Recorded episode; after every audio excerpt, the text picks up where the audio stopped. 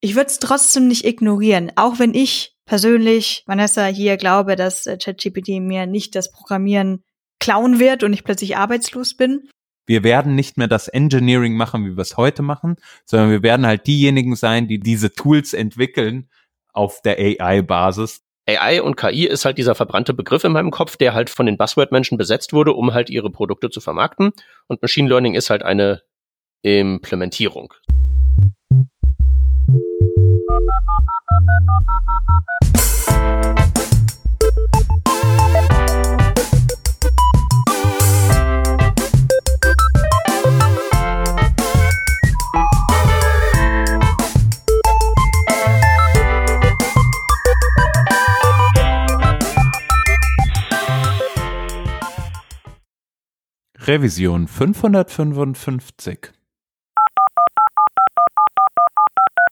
Kennst du das auch? Du willst mit einer neuen Technologie starten, aber das Internet ist zu voll mit wirrem Content in verschiedenster Qualität? Du suchst kompaktes Wissen, was dich direkt produktiv macht, mit echter Erfahrung von Experten und Expertinnen, die für deine akuten Fragestellungen da sind? Dann solltest du mal im Trainerinnen-Netzwerk von workshops.de vorbeischauen. Hier findest du eine Community aus über 80 Trainerinnen, welche gemeinsam Material erstellen, sich gegenseitig unterstützen und weiterbilden, um möglichst nachhaltige und hochqualitative Weiterbildungsangebote zu schaffen. Es gibt sowohl Intensivschulungen über mehrere Tage als auch Masterclasses, welche dich über einige Monate unterstützen. Bist du auf der Suche nach einer qualitativen Weiterbildung im Bereich Webentwicklung? Oder möchtest du dich selbst als Trainerin einbringen? Dann bist du bei workshops.de genau richtig. Schau einfach mal vorbei für alle Informationen. workshops.de. Wir freuen uns auf dich.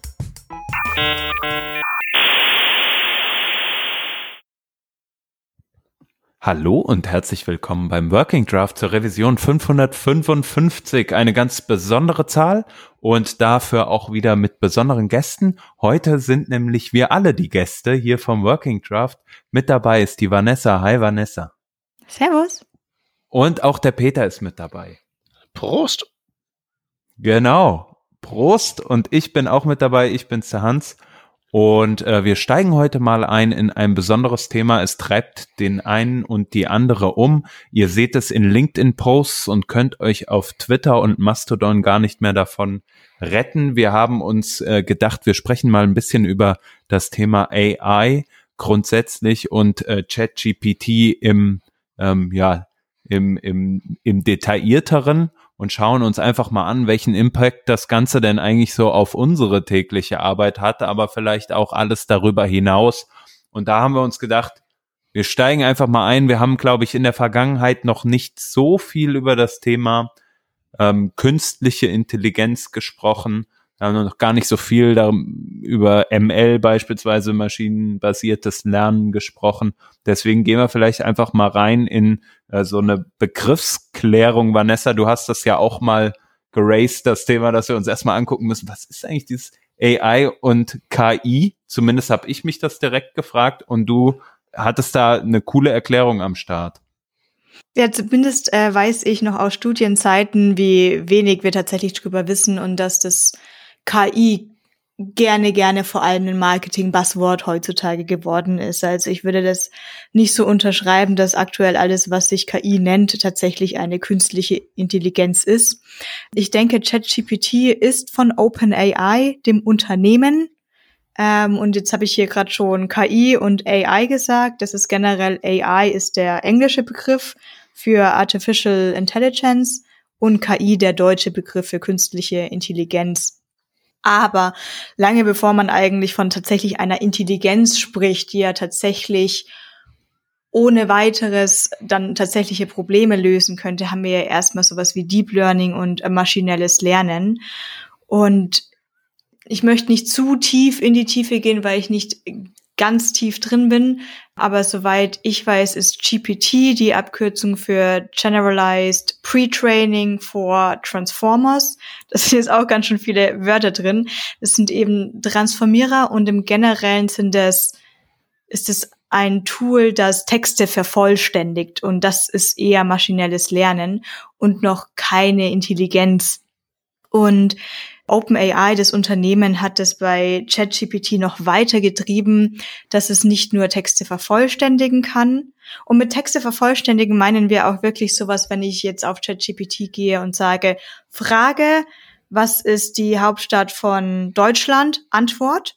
Dann ist das noch nicht wirklich ein richtiger Dialog, sondern auch das ist für GPT per se eine, eine Textvervollständigung und die darauf trainiert wurde, die Texte so weiterzuführen, wie du sie davor geschrieben hattest. OpenAI hat das weiterentwickelt, dass das tatsächlich jetzt auch so dialogmäßig sein kann und äh, man dann auch auffordern kann, ich möchte, dass das in diesem bestimmten Schreibstil äh, jetzt für mich geschrieben wird.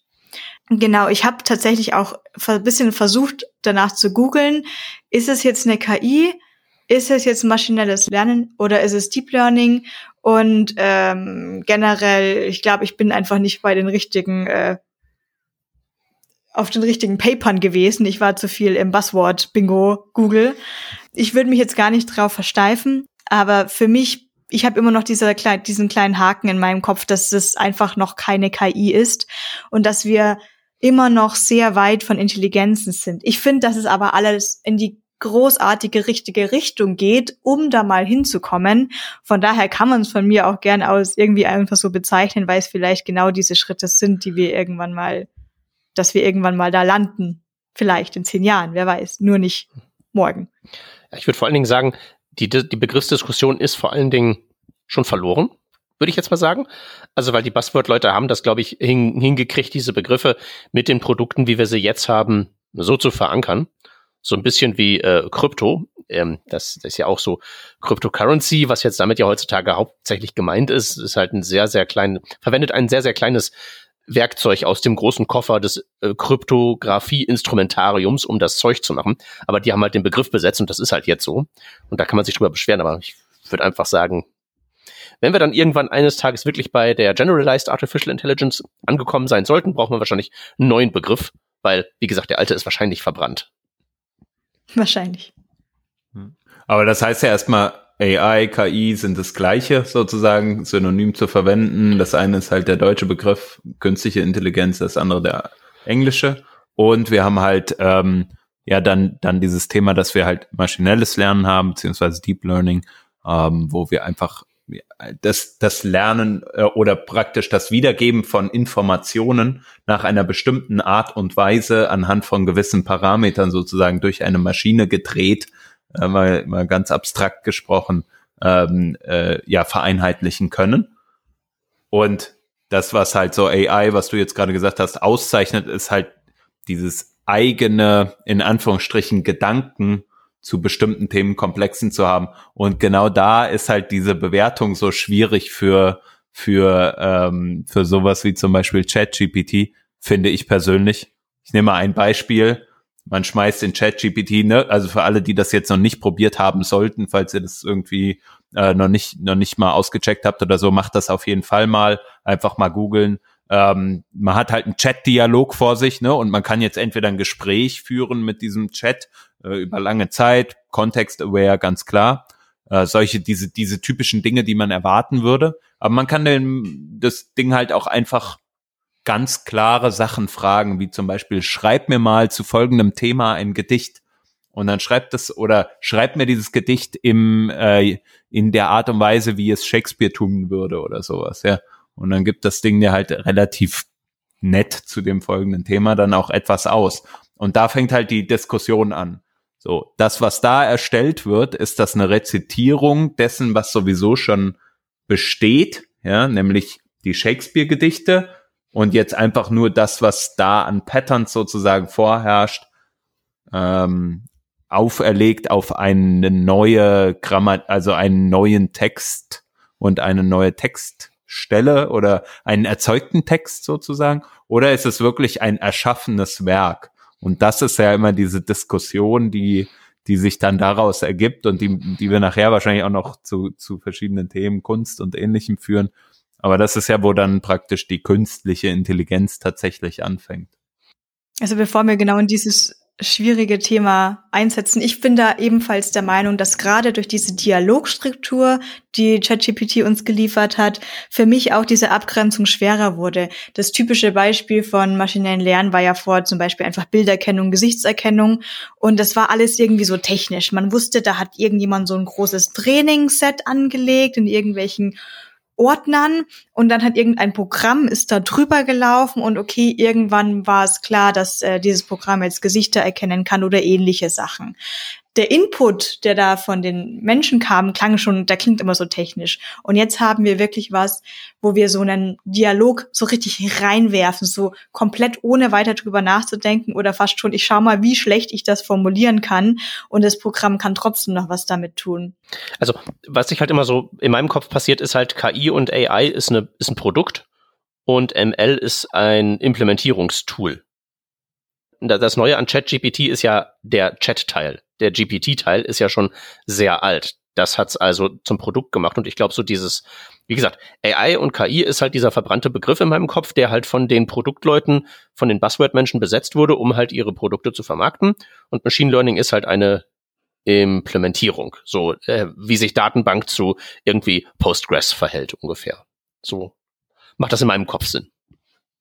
Wenn ich das allerdings eben bei GPT richtig verstanden habe, ist das Ziel ja tatsächlich immer alles zu vervollständigen und mit einer gewissen statistischen Wahrscheinlichkeit ist es korrekt. Also je mehr Informationen es darüber gibt, kann das wirklich auch immer zu 99,9 Prozent eben korrekt sein. Manchmal ist es im schlimmsten Fall zu 80 Prozent korrekt. Also ich hatte da auch ein paar Fragen über Vue.js reingeworfen, wo ich mir dachte, ah, ich hätte es ein bisschen anders beantwortet. Es ist schon irgendwie richtig, aber nicht so ganz eben war, wenn, wenn, ich es eben richtig verstanden habe, und das könnte so ein Knackpunkt eben noch sein, dass es eben nicht Intelligenz ist, es wird dir nicht sagen, dass es es nicht weiß, sondern es wird die statistisch wahrscheinlich richtigste Antwort benutzen.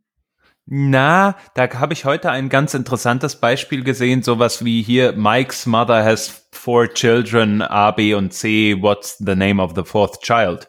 Äh, und dann konnte es halt das nicht beantworten, weil es diese Logik irgendwie aus diesem Satz vorher nicht rausbekommen hat, dass die Antwort Mike wäre, ja.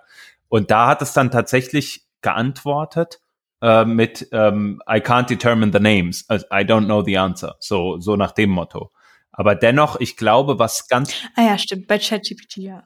Also das, aber das sind halt diese, das sind halt so logische Sachen, ne? Wenn man so ganz logisch an etwas herangehen kann, auch wenn es in dem Fall halt irgendwie doof war, dass es diese, das nicht so verstanden hat, dann antwortet es halt so logisch es kann irgendwie. Aber was ich viel imposanter finde, ist halt, dass es halt aus diesen ganzen Logiken heraus und das, Peter, du sagtest gerade, ne, vorher hatten wir auch schon so Tools, aber in dieser Intensität dir einfach qualitativ hochwertige Ergebnisse liefert.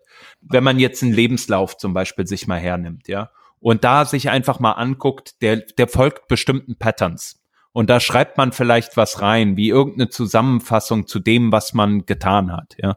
Was, was habe ich in der Vergangenheit äh, beispielsweise erreicht in einem meiner ähm, ja, Jobs, die ich hatte. Ja? Dann habe ich da irgendwelche Key Achievements und Responsibilities oder whatever. Und ich habe einfach mal aus meinem CV die Liste von, von irgendeinem Job genommen. Das waren dann fünf Stichworte. Und dann standen da halt irgendwie ganz gut formulierte Sachen, dachte ich, ja, das folgt ja schon einem bestimmten Pattern. Ich lege mich fest, da klare Ergebnisse reinzuschreiben. Und dann habe ich das dieser Maschine gegeben und die hat aus diesen fünf Stichworten drei gemacht, hat Dinge zusammengefasst und die anders formuliert, hat bessere Worte verwendet, als ich die verwenden kann und manchmal Worte hinzugefügt oder weggelassen. Ja, und da, und das habe ich erreicht, indem ich äh, dem Gerät gesagt habe, hier, nimm mal bitte, ähm, mach das mal für meinen CV fit. Also ganz klar die, die, die sozusagen den Kontext gesagt, wo wird das verwendet? Und dann wurde es anders formuliert. Ich habe sogar gesagt, mach mir das als Liste. Ja, weil ansonsten macht er das halt in, in, einen, in, einen, in einen Absatz sozusagen, schreibt mir einen tollen Absatz über mich selbst oder über meine Achievements. Und das fand ich so, so krass, dass halt eine Sache, die sehr klar einer bestimmten Logik folgt, nämlich du stellst dich in den Vordergrund, du machst diese Achievements und du willst sagen, dass du total cool warst in dieser Aufgabe, die du da, äh, in den Sachen, die du da erreicht hast. Und das betont es Also diese Art Ausrichtung dessen, was der Text sagen soll. Ich hoffe, ich kann es irgendwie rüberbringen, was ich meine. Versus einer Sache, du rezitierst etwas und sammelst Informationen zusammen und gibst die neutral wieder.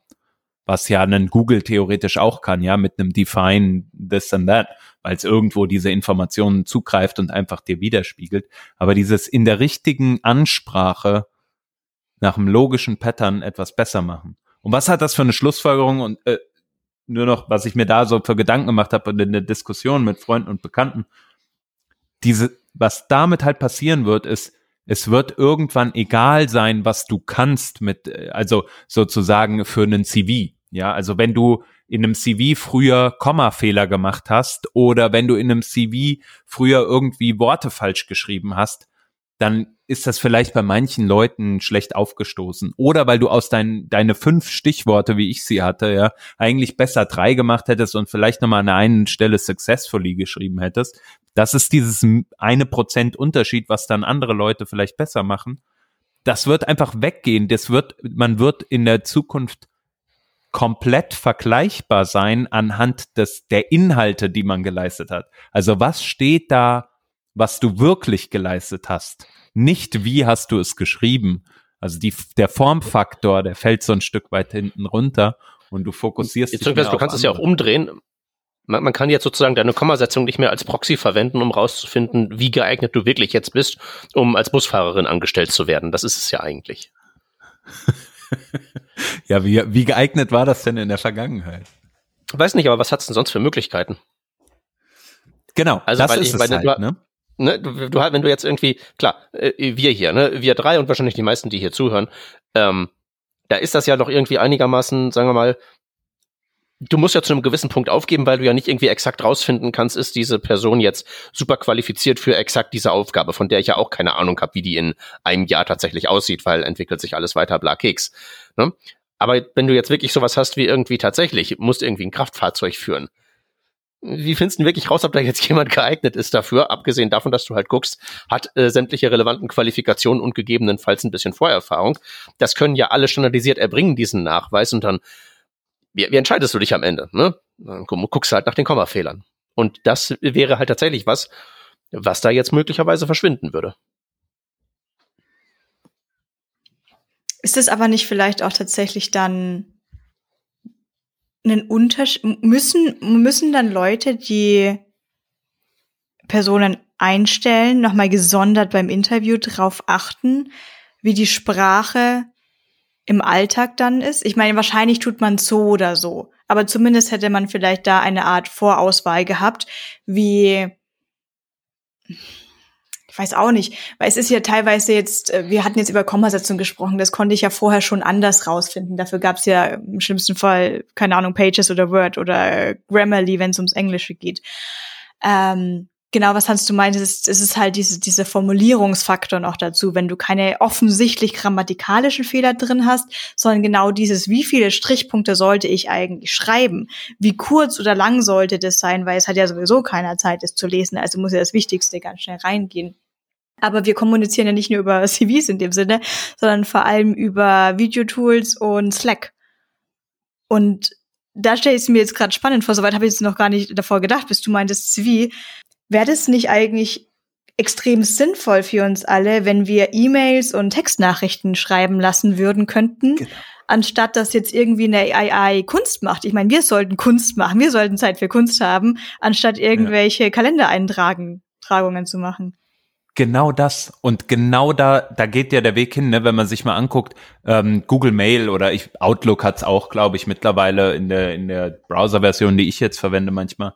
Ähm, du hast halt immer diese Ergänzungen, ja, du fängst irgendeinen Satz an zu schreiben und es gibt dir den Rest des Satzes vor und du drückst Tab und dann hast es. Wir kommen gleich noch, was das bedeutet für unsere Programmierung, ne, mit CodePilot haben wir ein tolles Beispiel, jetzt wollen wir da, da nicht, will ich da nicht drauf vorgreifen, aber äh, ich glaube, dass das halt immer mehr passieren wird. Du hast irgendwie eine Liste, lieber Computer, bitte schreib mal hier eine äh, Nein-Danke-E-Mail an folgenden Recruiter.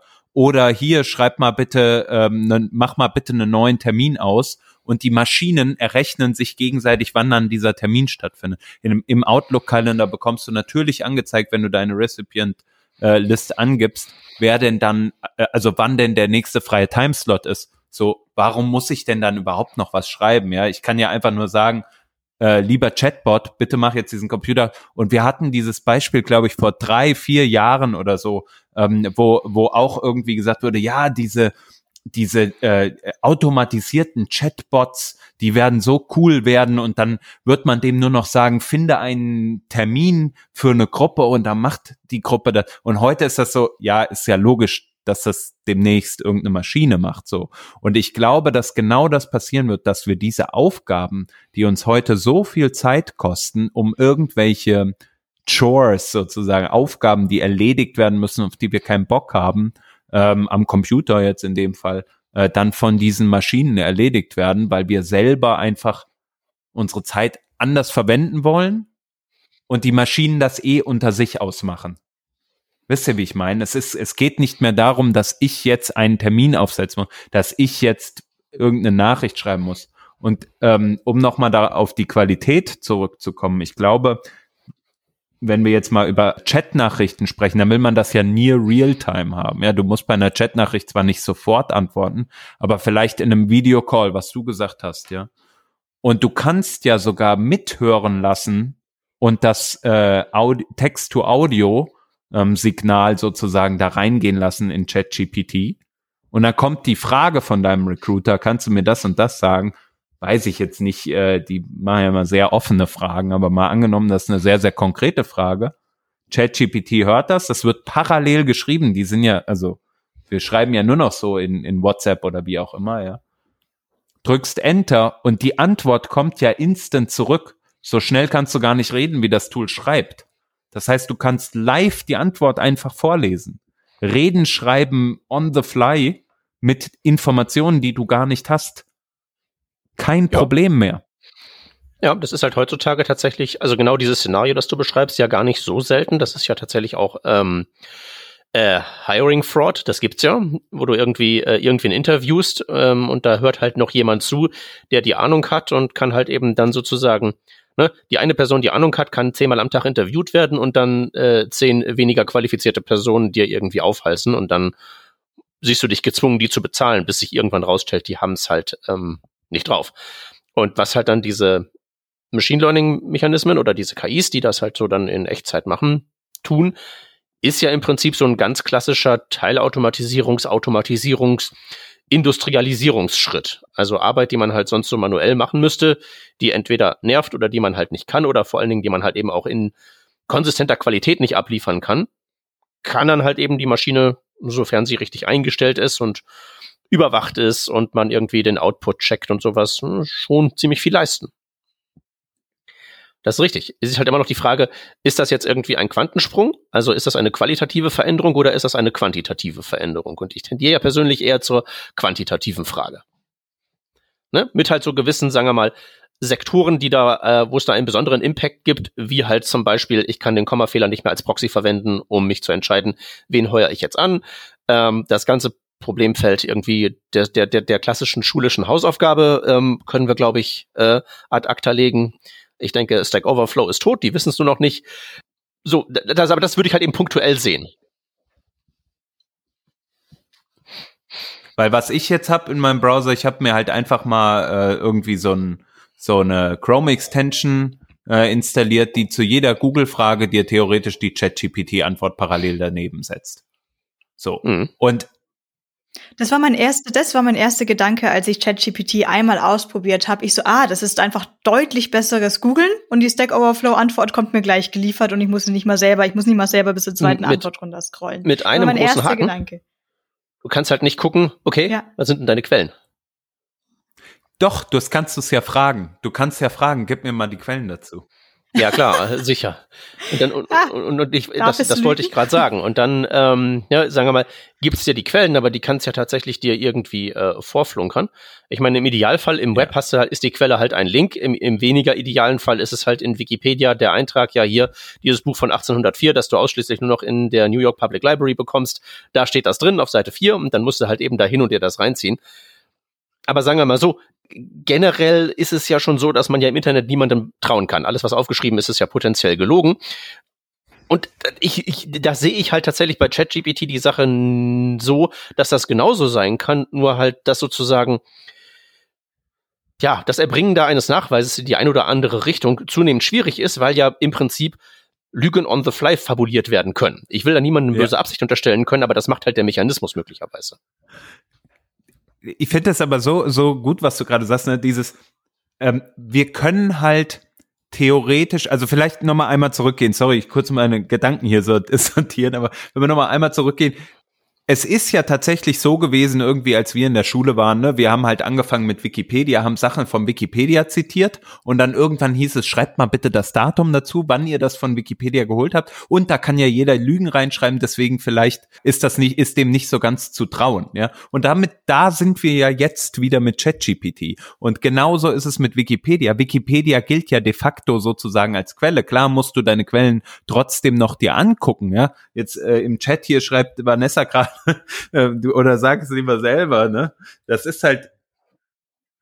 Also ich kenne dieses Wikipedia-Argument und ich muss kurz dazu sagen, man kann bei Büchern auch lügen. Nur weil es auf dem Buch, auf dem Papier, auf dem Baum gedruckt ist und das Leute mal vorher gelesen haben und es zu einem Verlag ging, stehen da trotzdem sehr viele Lügen, ob absichtlich oder nicht. Genau. Und das, das ist halt dieser Punkt, ne? Also ich glaube, wir werden halt irgendwann an den Punkt kommen, dann ist halt in ChatGPT, wenn du sagst, hey, mach mal meine Hausarbeit zum Thema XY, ähm, sind halt einfach die Quellennachweise mit drin und am besten sind da überall noch Links und zitiert nach XY und Z. Und das ist ja kein Problem, das noch hinzuzufügen als zusätzliches Feature. Vielleicht gibt's irgend so ein Tool schon, was das heut, heutzutage Moment, macht. Ich meine, so ist das kein Problem? Wissen wir das? Ist das nicht so ein großes, ein, großes Problem irgendwie da sozusagen aus der äh, Blackbox mit seinen, mit, mit den vielen, vielen Layern an neuronalen äh, Schichten noch rauszudröseln, wo letztlich da diese, aus welchen Bestandteilen die Synthese zusammengestellt wurde? Okay, vielleicht war ich ein bisschen voreilig, das so zu sagen, wie ich das eben gesagt habe. Das, das stimmt natürlich. Ich stelle es mir als ein kleines Problem vor, sozusagen, ähm, wenn, wenn wir Fakten wiedergeben, also die zusammengemanschten Fakten, ja, also dem eine Quelle zu geben, das verstehe ich. Aber wenn da jetzt einfach steht, ja, Napoleon ist halt um 1800, was weiß ich, 40 äh, nach Russland marschiert, dann ist das doch irgendwie etwas, was man äh, sozusagen faktisch sehr, sehr einfach nachweisen kann. Und ich denke mir halt immer bei diesen Themen Fakten oder wenn irgendwo aus einem Buch zitiert werden würde oder ähnliches, sowas dann als Quelle mit anzugeben, das wird wahrscheinlich nicht schwer sein. Aber du hast natürlich vollkommen recht, dass die Kombination dessen und wenn daraus eine Meinung entsteht beispielsweise, dann ist es halt schwierig, das nachzuweisen. Also einfach nur bei Synthese wäre ich ja schon dabei zu sagen, dass das schwierig wird. Also man nehme irgendwie Konzept A und Konzept B und führe die zusammen ähm, und sage dann halt eben, wie die zusammenspielen. Mhm. Allein, allein das ist ja schon schwierig, weil ja tatsächlich, um das machen zu können, müsste man ja in den jeweiligen Feldern, die jetzt Konzepte A und B sind, dermaßen sozusagen sattelfest sein, wenn man jetzt ein Mensch wäre, dass man tatsächlich irgendwie sagen kann, dass das bei, dass das, was man dann halt eben in eine Synthese C reinbringt, dass das nicht irgendwie nur eine Korrelation ist, sondern dass es da irgendwie auch tatsächlich Zusammenhänge gibt. Das gibt's ja in mhm. jedem Feld, selbst bei so irgendwie objektiven Sachen. Ich als abgebrochener Geschichtsstudent kann da äh, tatsächlich äh, ist mir das ja selber im Rahmen von diversen Hausarbeiten mehrfach misslungen, irgendwie sowas zu sagen, irgendwie zu sagen, aha, da haben sie dit ausgegraben, da haben sie dit ausgegraben, stark vereinfacht ausgedrückt. Also schließe ich daraus, dass irgendwie X passiert sein muss oder dass irgendwie die beiden Dinger sich gegenseitig befeuert haben oder, oder, oder. Und hm. war halt einfach völliger, völliger Schwachsinn. Das, das, ist halt eben schon schwierig, will ich nur sagen. Ne? Nicht nur Meinung von Dingen, ne? so irgendwie ja, ja. Faktenlage eindeutig, selbst wenn wir mal annehmen, dass es irgendwie so die Wahrheit TM gibt, was ich bestreiten würde. Aber selbst wenn das der Fall wäre, ist halt immer noch schwierig zu sagen, dass irgendwie eine Synthese aus A und B, nur weil sie schlüssig aussieht, tatsächlich auch Sinn ergibt. Und wer ist ja. in der Lage, das am Ende zu bewerten? Aber vielleicht, äh, also was ich, was ich so mehr meinte, ist so in der Mathematik, ne, du hast eins plus eins gleich zwei und das kannst du relativ klar nachweisen, weil irgendwer sich mal die Mühe gemacht hat, da einen Nachweis für zu erbringen oder auch mehrere. Also sowas meine ich halt einfach, wo du halt so ganz klare Fakten hast, auf die du dich äh, beziehen kannst, das, was ich eben meinte mit Jahreszahlen oder ähm, keine Ahnung, äh, so geschichtliche äh, äh, Themen ne, oder politische Ereignisse oder, ähm, weiß ich nicht, Ableitungen aus beispielsweise einer Weltwirtschaftskrise, da gibt so viele Bücher und weil du halt bestimmte, weil diese Bücher halt bestimmte Sachen als die Gründe angeben, kannst du mit einer gewissen Wahrscheinlichkeit sagen, okay, dieser Grund ist sehr wahrscheinlich, ein anderer vielleicht weniger wahrscheinlich, ne? Und dann schreibt, also kann man das ja so schreiben, hier folgendes Buch sagt das, anderes Buch sagt das und da kannst halt dann wieder die Quellen angeben. Aber ja, was du sagst, daraus dann etwas Neues zu machen, oder äh, Beispiel das äh, Sonett von, von äh, Shakespeare, ja, da dann eine Quellenangabe hinzuzufügen, wird halt wahrscheinlich schwierig sein, weil es halt neu ist. Aber brauchst du da eine Quelle für? Brauchst du nee. bei einer eigenen que Meinung eine Quelle für? Das sind aber auch alles unterschiedliche Dinge. Also ich glaube, wir springen ein bisschen so hin und her zwischen den ähm, Dingen, ähm, wo es sozusagen dieses Rekontextualisieren gibt, im Sinne von mhm. formuliere mal meinen Lebenslauf um. Äh, dann halt dieses Recherchieren als Ersatz für Google. Das ist halt, mhm. ne, das sind halt zwei unterschiedliche Dinge. Und noch wesentlich ja. unterschiedlicher wäre halt eine tatsächlich ernst gemeinte Synthese nach dem Motto, mhm. ähm, hier hatte irgendwie, keine Ahnung, äh, ne, bleiben wir bei Napoleon, äh, der ähm, Ausgang der Schlacht A, was mit dem ähm, mit, mit der schlechten Laune von General B zu tun oder irgendwie sowas, ne? Ja. Das, sind, das sind alles so drei unterschiedliche Dinge ja, und ich finde, das wird halt immer so in der Diskussion in einen großen Topf geschmissen. Und da würde ich halt wirklich sagen, dass das tatsächlich extrem unterschiedliche Sachen sind. Wie gesagt, AI ist bei mir eine Produktkategorie. ChatGPT ist ein Produkt. Das Produkt ist vor mhm. allen Dingen die User Experience durch das Chat. Das dahinterstehende Modell ist schon steinalt. Und alle reden jetzt darüber, weil halt dieses User Interface, das das anbietet, tatsächlich einen dazu verleitet, einfach irgendwelchen Kram da reinzutun. Und dadurch kann das halt in einem gewissen Maße all diese verschiedenen, sagen wir mal, Problembereiche bearbeiten. Ne? Recherche, Synthese, umformulieren, mhm. das kann das irgendwie alles. Aber ich würde sagen, in der gelebten Praxis des irgendwie ernsthaften Arbeitens wären das drei sehr unterschiedliche Tätigkeiten, mit die man unterschiedlich machen muss.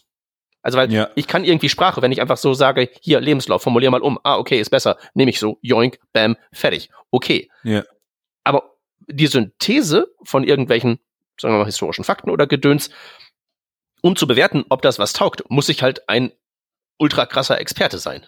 Ich muss ja im Prinzip das hinterher mindestens sozusagen jemand, müsste, ich müsste ja jemand sein, der das Peer Review für einen menschengemachten äquivalenten Artikel vollzieht, weil sonst kann ich ja nicht bewerten, ob das sinnvoll ist. Also ich würde eine Sache sagen, die auf jeden Fall diese äh, These stützt, die du gerade sagst, weil ich habe auch am Wochenende äh, mal mit einem Bekannten äh, diskutiert, der ähm, Lehrer ist. Und der hat einfach mal gesagt, ja, hier, ich habe jetzt demnächst irgendwie ein bestimmtes Thema, da muss ich mich mal darauf vorbereiten, aus welchen Gründen auch immer. Und ähm, da war es so, dass wir einfach mal gesagt haben, äh, hier, es ging um die Kreuzzüge, ja, und haben dann einfach mal eingegeben, ja, okay, bereite mir mal folgende Sache vor, äh, unter folgenden Gesichtspunkten und die Form konnte ChatGPT total gut wahren. Aber und dann auch bestimmte Informationen preisgeben, die sehr an der Oberfläche des Themas waren. Und er als Experte in diesem Thema konnte halt sagen, ja, toll, das sind halt sehr, sehr oberflächliche Sachen. Und dann haben wir mal weiter gefragt, kannst du mir nicht noch tiefer gehende Beispiele geben? Und da wurde es dann halt immer dünner. Und das belegt ja so ein bisschen auch diese, diese These, ne? Also man kann halt immer auf einem bestimmten Level sozusagen gewisse Informationen bereitstellen. Das ist wieder das Thema Recherche. Aber dann halt daraus eine Ableitung, eine Synthese zu machen, ähm, diese Informationen zusammenzuführen, das ist halt etwas, das hatte das, da hatte das Tool Probleme. Und ähm, ich glaube, das hängt halt einfach auch ganz stark vielleicht mit der Dichte der Informationen zusammen, die zur Verfügung stehen. Weil ich denke mir halt, ich gebe noch ein anderes Beispiel. Mit einem anderen Kumpel saß ich hier, der kennt sich sehr, der ist selber Autor und der kennt sich sehr gut in Literatur aus. Ja? Und der hat halt einfach mal gefragt, welche Rolle spielt ein ganz bestimmter Charakter, der nur ein sehr starker Nebencharakter ist in folgendem Buch. Und dieser Nebencharakter, der taucht mehr in Gedanken sozusagen von äh, jemandem, der in dem Buch denkt, auf. Und das hat das Tool nicht hinbekommen zu beantworten. Einfach weil die Informationsdichte nicht da war, ja. Das Buch war wahrscheinlich nicht gelesen worden. Also konnte man auch nicht sagen, hier dieser Charakter ist, taucht in dem Buch auf und ist ein äh, Gedanke eines anderen äh, Charakters oder irgendwie sowas, ja. Und mhm. ich glaube, je, je mehr Informationen dieses Tool halt über die Zeit bekommt, und gerade durch uns, die wir ständig da drin rumhacken und sagen, jo, das ist gut oder nochmal genauer nachbohren, da lernt das jetzt so viel, und dass die nächste Version GPT-4, ich lese mir nicht die Diskussionen dazu zu, äh, durch, aber diese, durch diese Informationen, die wir ja auch da einspeisen, jetzt durch dieses, durch diesen Hype, der gerade entsteht, glaube ich, wird das so viel krasser nochmal werden.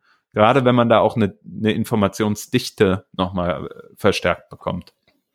Für, für welchen dieser Use Cases jetzt? Mhm. Alle. Ich glaube für alle, weil äh, ich sag mal, ähm, quantitativ haben wir angesch äh, ist halt das Thema, ähm, also der erste Use Case, den du genannt hast, Text verbessern sozusagen. Ja, mhm. das ist etwas, der der ist ein Stück weit für mich relativ gut erledigt, aber durch User-Signale, die wir jetzt haben, wird das auf jeden Fall nochmal verbessert werden, ja, weil du sagst, okay, den Text nehme ich, den mache ich noch, lasse ich mir nochmal von der Maschine, also du kannst ja immer wieder de deinen Text reinfüttern, ne? lass ich mir noch mal verbessern ähm, oder an dem Text war halt noch Folgendes falsch. Das wird durch User-Signale sehr viel besser werden. Der Recherchefall ist einfach durch das Erweitern von Daten, mehr Daten äh, anhand der Grundlage dessen, was ausgegeben wird sozusagen. Das heißt, dass es einfach mehr Bücher werden gescannt, mehr Webseiten werden gescannt, mehr verschiedenere Informationen werden anders bewertet in das System ähm, eingelesen sozusagen, Thema Recherche. Ähm, ist, was ist dein, was ist dein Zielkriterium für Recherche? Also was macht das Rechercheergebnis, das dir aus ChatGPT entgegenfällt, zu einem guten, in Abgrenzung zu einem schlechten? Sehr wahrscheinlich der Kontext, würde ich sagen. Also der Kontext und der Wahrheitsgehalt dessen, was da auf dich zukommt. Also ähm, am Anfang gab es ja diese Information, äh, gab es ja kurz einmal diesen Fall, als das rausgekommen ist im Dezember oder November, ich weiß gar nicht mehr. Da ähm, war irgendwie noch mal in wissenschaftliche Arbeiten reingeguckt oder man hat sich wissenschaftliche Artikel schreiben lassen und da kam dann irgendwie mal der Fall, dass man eine Studie, ähm, äh, dass eine Studie gewählt wurde, um einen Artikel zu schreiben sozusagen vom Tool. Ähm, die irgendwie gar nicht die Relevanz hatte, ja. Die Relevanz in der und die wissenschaftliche Anerkennung oder ähnliches. Hm. Und ich glaube, dieser Recherche, äh, das, was ich jetzt bei der Recherche als ähm, sozusagen grundlegendes Kriterium sehen würde, ist, mit welcher Gewissheit kannst du sagen, dass das, was das Tool dir sagt, richtig ist, die richtigen Grundlagen hat und dir sozusagen Informationen bereitstellt. Ja, da ist ja auch die spannende Frage, was richtig ist, da es ja oft auch eine persönliche Entscheidung gibt. Also ich meine jetzt nicht nur, ich muss eine Recherche machen und ich muss rausfinden, wer hat mal Amerika entdeckt und da gibt es eine korrekte Antwort. Ähm, aber ich habe auch drüber nachgedacht, was könnten denn eigentlich jetzt die Nachteile von dem Ganzen sein, weil ich persönlich auf jeden Fall Befürworterin von diesem ganzen Zeugs bin. Und ich glaube, was wir alle ausschließen können, ist, dass das so ein Skynet passiert, diese überintelligente Übermacht, die uns alle übernimmt. Ähm, das ist gar keine Gefahr. Ich meine, wenn man jetzt ganz weit spinnt, irgendwann brauchen wir alle, irgendwann brauchen wir so eine Intelligenz und am besten maschinelle Körper, um weiter überleben zu können. Aber jetzt gerade in unserem Jahrzehnt oder vielleicht Jahrhundert sehe ich da quasi zwei Problemchen.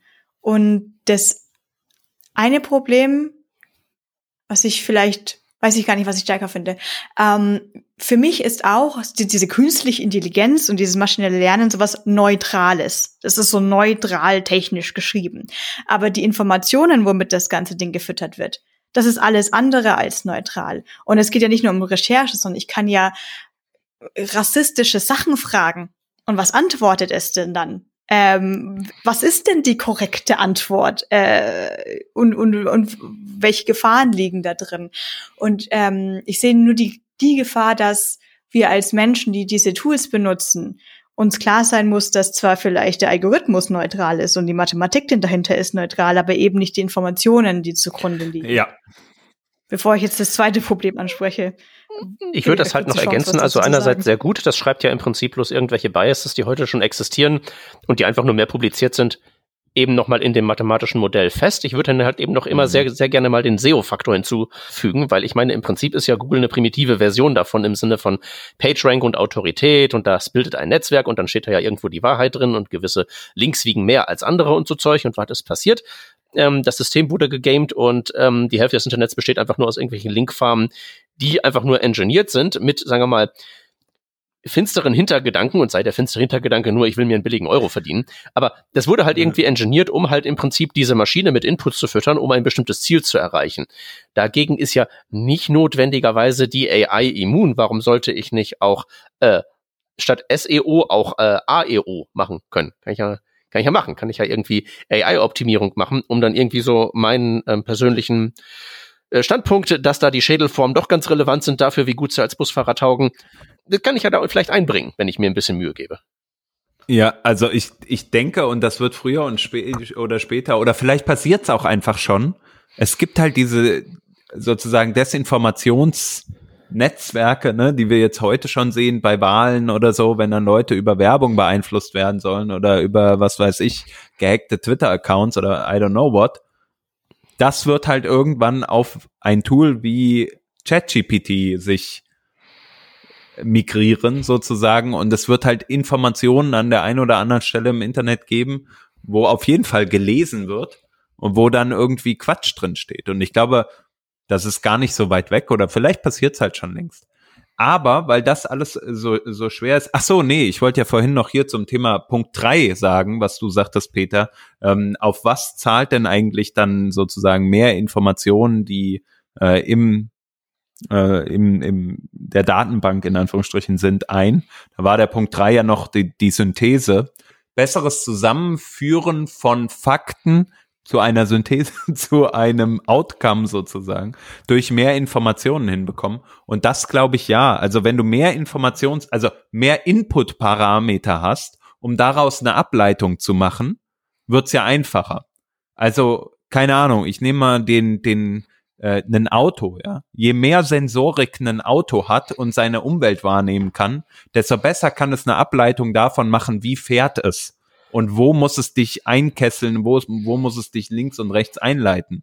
Und das mhm. ist ja eine Ableitung, die sozusagen durch ein maschinelles Lernen passiert. Und genauso glaube ich, ähm, wird es halt auch sein, wenn es um Texte geht, ne? Wenn du sagst so, ey, hier sind 50 Fakten, mach mir mal eine Ableitung aus diesen Fakten und bilde mal eine Ko Korrelation daraus. Wenn du sagst, hier hast du 500.000 Fakten und mach mal eine Korrelation daraus, hm. Wahrscheinlich wird das Ergebnis vom letzteren besser sein. Aber der Unterschied ist da in meinem Auge, dass man halt eben tatsächlich die, äh, so die Performance von einem Auto als normaler Mensch ganz gut bewerten kann.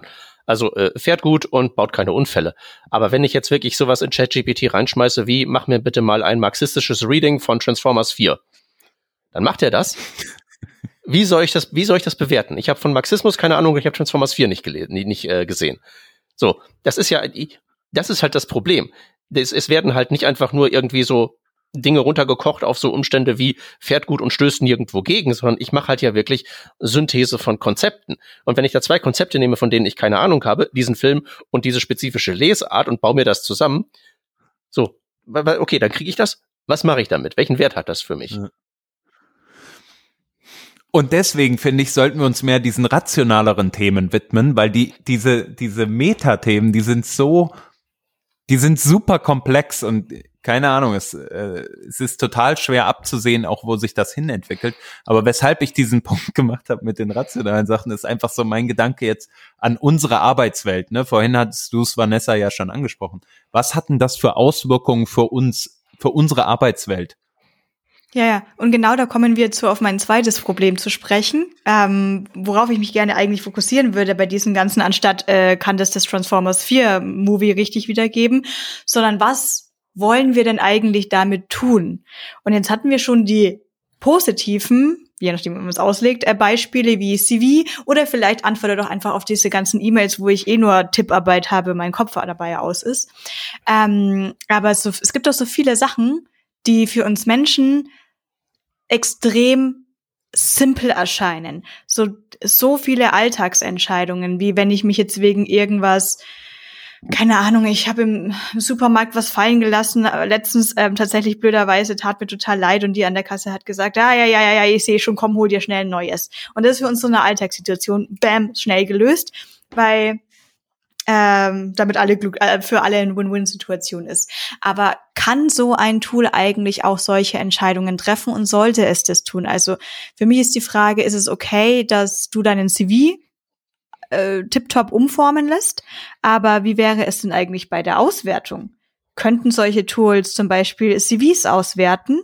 Und was kommt dann überhaupt raus, wenn, ähm, wenn halt eine KI oder ML, egal, ähm, dir ein CV schreibt und die andere AI es auswertet?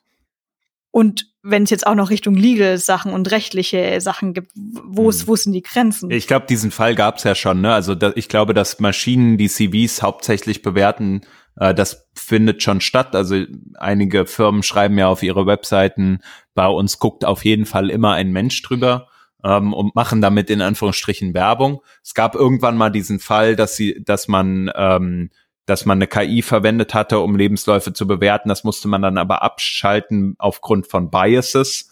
Äh, ihr habt das vorhin angesprochen, ne? weil dann irgendwelche, ähm, ja, ich sage einfach mal rassistischen Tendenzen in der in der KI waren. Das erinnere ich mich noch auf einen Vortrag bei der bei der Think About Konferenz, wo jemand da äh, sehr äh, detailliert drüber gesprochen hatte. Ähm, das sind große Risiken und ich glaube, je länger wir halt an diesen Problemen arbeiten, je länger wir halt diese KIs trainieren, desto besser werden die, damit das nicht passiert. Ähm, und CVs, die halt so gar nicht zutreffen, sage ich mal auf deine Stelle hier, äh, ich, wir heiern einen Android Engineer und ich krieg halt Bewerbungen von jemandem, der noch nie was, der halt nicht einmal Android in seinem CV stehen hat oder ich brauche Kotlin und ich brauche auch Test-Driven Development und da steht annähernd gar nichts dazu drin, also kann ich leider direkt absagen. Ähm, sowas, glaube ich, das wird schon möglich sein. Was ich viel krasser finde, oder weshalb ich eben Arbeit meinte, das ist dieses ganze Thema Programmierung an sich, ja. ChatGPT? Ja, da sind wir jetzt noch gar genau. nicht so genau. richtig drauf eingegangen. Aber ich finde es da auch das Spannende, diese sofortige Frage, ist jetzt mein Job weg? Ähm, Hans, ich, du willst gleich losbrechen und ich lass dich gleich. Ich glaube nur, das, was ich dazu sagen möchte, ist, auch wenn man die Meinung hat, Quatsch, das passiert alles nicht, oder auch Panik davor hat, ich würde es trotzdem nicht ignorieren, auch wenn ich persönlich, Vanessa, hier glaube, dass äh, ChatGPT mir nicht das Programmieren klauen wird und ich plötzlich arbeitslos bin. Ich würde trotzdem es einfach aus menschlicher Aspekt her einfach nicht ignorieren, dass es das gibt und es vielleicht irgendwie zu nutzen wäre. Ich glaube, das ist halt ganz wichtig, ne, dass wir uns auch damit beschäftigen mit diesem Tooling. Also was kommt da jetzt alles um die Ecke? Ne? Ähm, ein Thema GitHub Copilot, ja, dieses dieses Tool, was dich sozusagen unterstützt, während du programmierst. Äh, kannst als Extension irgendwie in dein Visual Studio Code packen. Und als ich das das erste Mal genutzt habe, das war so krass einfach, ja. Also das, ich habe irgendwelchen Code geschrieben und auf einmal schlägt das Tool mir vor, was ich gleich schreiben möchte. Als wüsste es, was ich für Gedanken habe. Ja, ich sag irgendwo an irgendeiner Stelle im Code, sage ich, äh, keine Ahnung, in, in React set variable Klammer auf, Anführungsstriche oben, String rein, fertig. Und dann muss ich ja noch diesen Hook use state irgendwie äh, initialisieren, habe ich halt vorher noch nicht gemacht. Ich springe oben an den Anfang meiner funktionalen Komponente und das Ding schreibt die komplette Zeile. Das weiß, welchen Typ ich da verwende. Ja, aber ich frage ich, ich frag mich nur, ist das wirklich krasser als das sozusagen als ein Dialog zu schreiben, weil irgendwie haben wir alle das Gefühl, dass es auch noch Code vervollständigen kann. Ey, das war jetzt schon meins, das habe ich studiert oder das habe ich mir selbst beigebracht mit tausend Büchern, das war anstrengend. Während so ein Dialog, na ja, ein bisschen Wikipedia nachschauen kann ja jeder. Wenn es jetzt jetzt irgendwie schon, wie du sagtest, beim Code passiert und ich springe in eine andere Zeile und es weiß, was ich tut, boah, krass. Aber die Grundlagen sind ja recht ähnlich. Es hat sehr viele Codeschnipsel und denkt jetzt für dich ein bisschen mit, was du wohl wahrscheinlich. Es hat halt ja. den vorherigen Code und den Kontext und die umgebenden Variablen als Input-Parameter in die Autocompletion.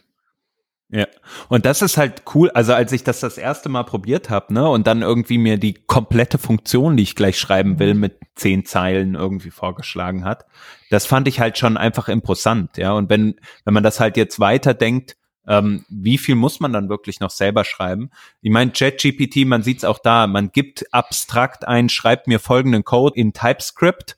Ich möchte folgendes Problem lösen und das Ding schreibt dir diese Funktion komplett, ja. Du sagst, hier ist mein Code, mach mir Tests dazu, du bekommst deine Tests dazu, du musst sie nicht mehr selber schreiben. Klar, du willst vielleicht an der einen oder anderen Stelle nochmal tweaken, okay, aber du kriegst praktisch alles, was, also Test schreiben, ne, wie viel Boilerplate man da jedes Mal schreibt das kriegst du einfach frei Haus einfach so mitgeliefert. Und das finde ich einfach, ich finde das sau krass. Nicht, dass das unseren Job wegnimmt, aber was das macht, ist, das macht halt einfach, das spart dir ultra viel Zeit. Was das nicht wegnimmt, ist das Denken, finde ich, weil du musst immer noch denken, wie, also sozusagen, ist das richtig, was da passiert? Aber wenn man jetzt mal das weiterspinnt, ja, also was, was mir immer so vorschwebt, ist, und das gibt es, habe ich, habe ich jetzt neulich gesehen. Du sagst einfach, ich will eine Webseite, folgendes Thema und grob ist das hier mein Dateninput und das sind die Dinge, die ich da drauf displayen soll. Du wählst noch irgendwie aus, hier, das ist meine, mein Template, was ich nutzen will und brrrt, deine individuelle Website ist mit AI jetzt erstellt. Fertig. Klar, musst du dann links und rechts mal ein bisschen nachbessern. Aber das ist sowas, das finde ich imposant. Weil, mm. weil das halt unsere Arbeit so grundlegend verändert und verändern wird in der Zukunft. Da würde ich aber unsere ja, ich Arbeit ja, auf Ich würde ja auch heutzutage kein. Also im Sinne von, äh, ist Webseite gleich Webseite? Also es gibt ja, sagen wir mal so, es gibt ja so äh, mhm. Dinge wie, ich habe mein handgeklöppeltes HTML, ich nehme irgendwie WordPress und ein Standard-Theme, ich gehe irgendwie zu Squarespace so, das sind ja sozusagen, klar, im Endprodukt sind das irgendwelche Webprodukte mit HTML, wo am Ende Leute drin rumklicken. Aber ich würde doch schon sagen, dass die erstellt werden von unterschiedlichen ähm, Nutzerinnen und dass die möglicherweise in erster Näherung so alles zusammengefasst auch unterschiedliche Ziele verfolgen. Ich würde mhm. jetzt, wenn ich meine Linkfarm zum äh, irgendwie zur AI-Optimierung oder SEO-Optimierung machen wollen würde, dann würde ich die ja nicht handdengeln, sondern dann würde ich die ja tatsächlich generieren. Ne? Also ich würde das sozusagen, wenn ich jetzt sage, ich segmentiere das qualitativ, dann hört das jetzt gemein an, als würde ich jetzt irgendwie sagen, Squarespace ist doof. Will ich gar nicht sagen. Das ist ein sinnvolles Tool für gewisse Nutzer und Ziele und Zeug. Ne? Aber wenn ich das jetzt wirklich mal so mit dem bösen Wort qualitativ segmentiere, dann ist doch der Bereich, der dann von solchen AIs bedient wird, ein ganz spezifisches Segment. Ich würde ja nicht äh, die, sagen wir mal, Webseite von meinem DAX-Konzern auf die Weise erstellen. Und habe ja auch gar keinen Bedarf, das auf diese Weise zu erstellen, weil davon gibt's ja nur einer und die kann ich auch ordentlich machen, um dann da meinen Geschäftsbericht zu publizieren und Zeug. Weißt du, was ich meine? Ja. Das industrialisiert einen Prozess, aber nicht alle Aspekte oder Segmente, die dieses, die dieser Prozess sozusagen an Produktkategorien produziert, gewinnen durch eine Industrialisierung, durch eine Standardisierung, durch eine schnellere Generierung. Das stimmt.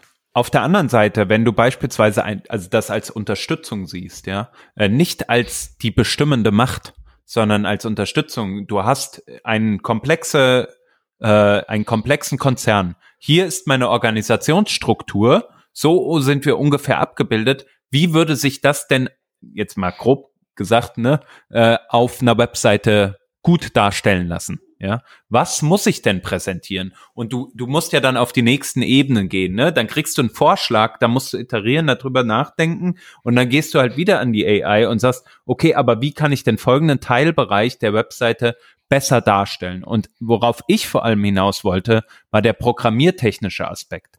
Was mhm. wir als im Frontend Development ja sehr, sehr häufig machen, ist, wir überlegen uns ein Designsystem, bauen das in komponentenbasiert reusable um und haben unser fertiges Designsystem. Und darauf basierend bauen wir alle Seiten einzeln nach.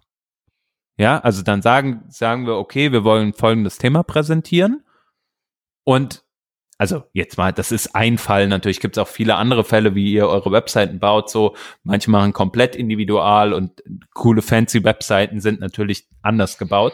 Aber das ist ein häufiges Pattern, ja. Ähm, du hast irgendwelche Komponenten und du baust daraus eine fertige Website.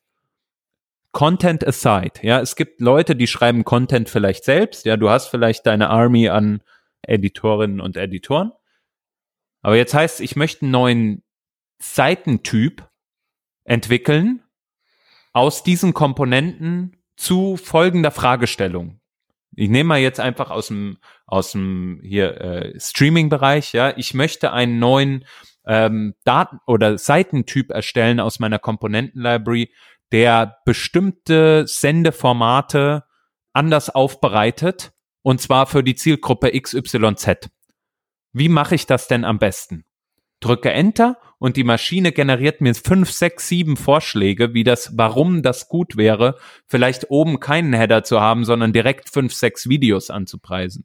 Ich, will ich Shortform-Content oben anpreisen oder will ich eine Longform-Episode anpreisen? Was verkauft sich denn besser? Natürlich kann auch ich das alles machen und kann mir die Input-Parameter angucken, kann mir angucken, okay, was verkauft denn am besten und dann rank ich das höher.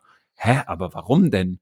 Das kann doch mein, also das macht man ja heute schon so sozusagen, macht halt meine Recommendation Engine auf Steroids.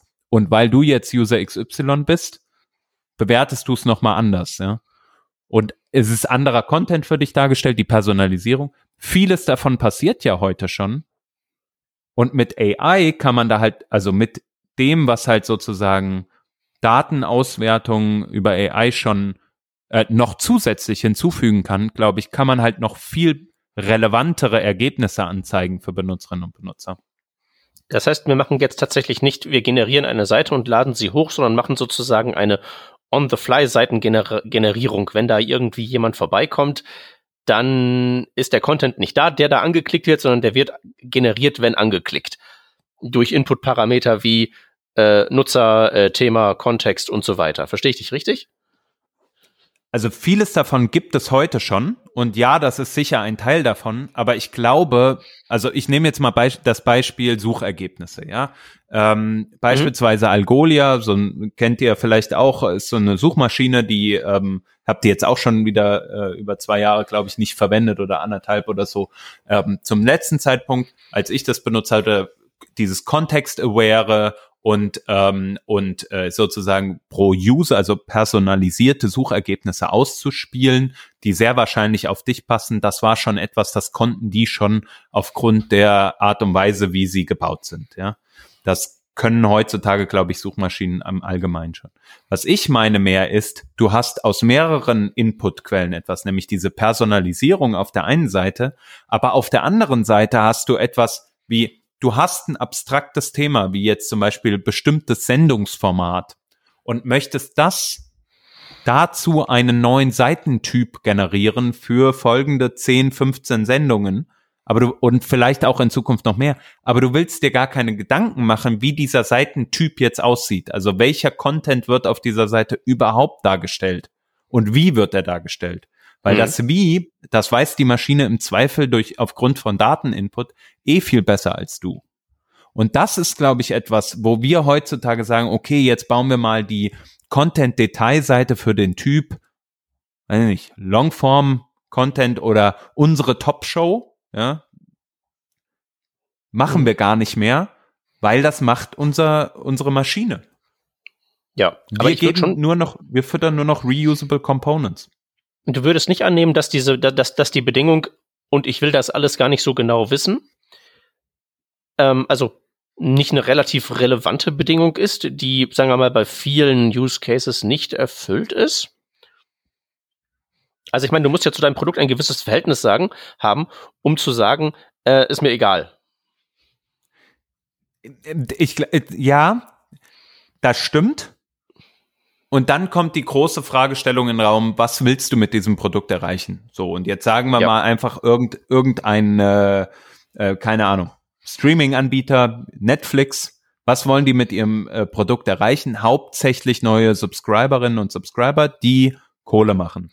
Oder wir nehmen ein anderes Produkt, was irgendwie nicht äh, Subscription on Demand, klar, Netflix hat jetzt auch Advertising on Demand, aber sagen wir mal, das ist ein eher Advertising on Demand basiertes Modell, dann ist das, was am besten sozusagen performt und dir am meisten Revenue generiert, das ist das Einzige, was zählt. Also das jetzt mal halt, sehr, sehr plakativ gesprochen. Äh, und ich glaube, da gibt es tatsächlich ein Gegenbeispiel, dass das so nicht zutrifft. Ähm, weil, ich meine, äh, die, die, moderne Bewegung äh, von der flachen Erde, äh, die ist ja tatsächlich entstanden, nicht weil sich irgendwer das überlegt hat, sondern es ist ja tatsächlich etwas, was Content-Algorithmen produziert haben. Du hast ja, mhm. überall hast du ja Cranks rumsitzen.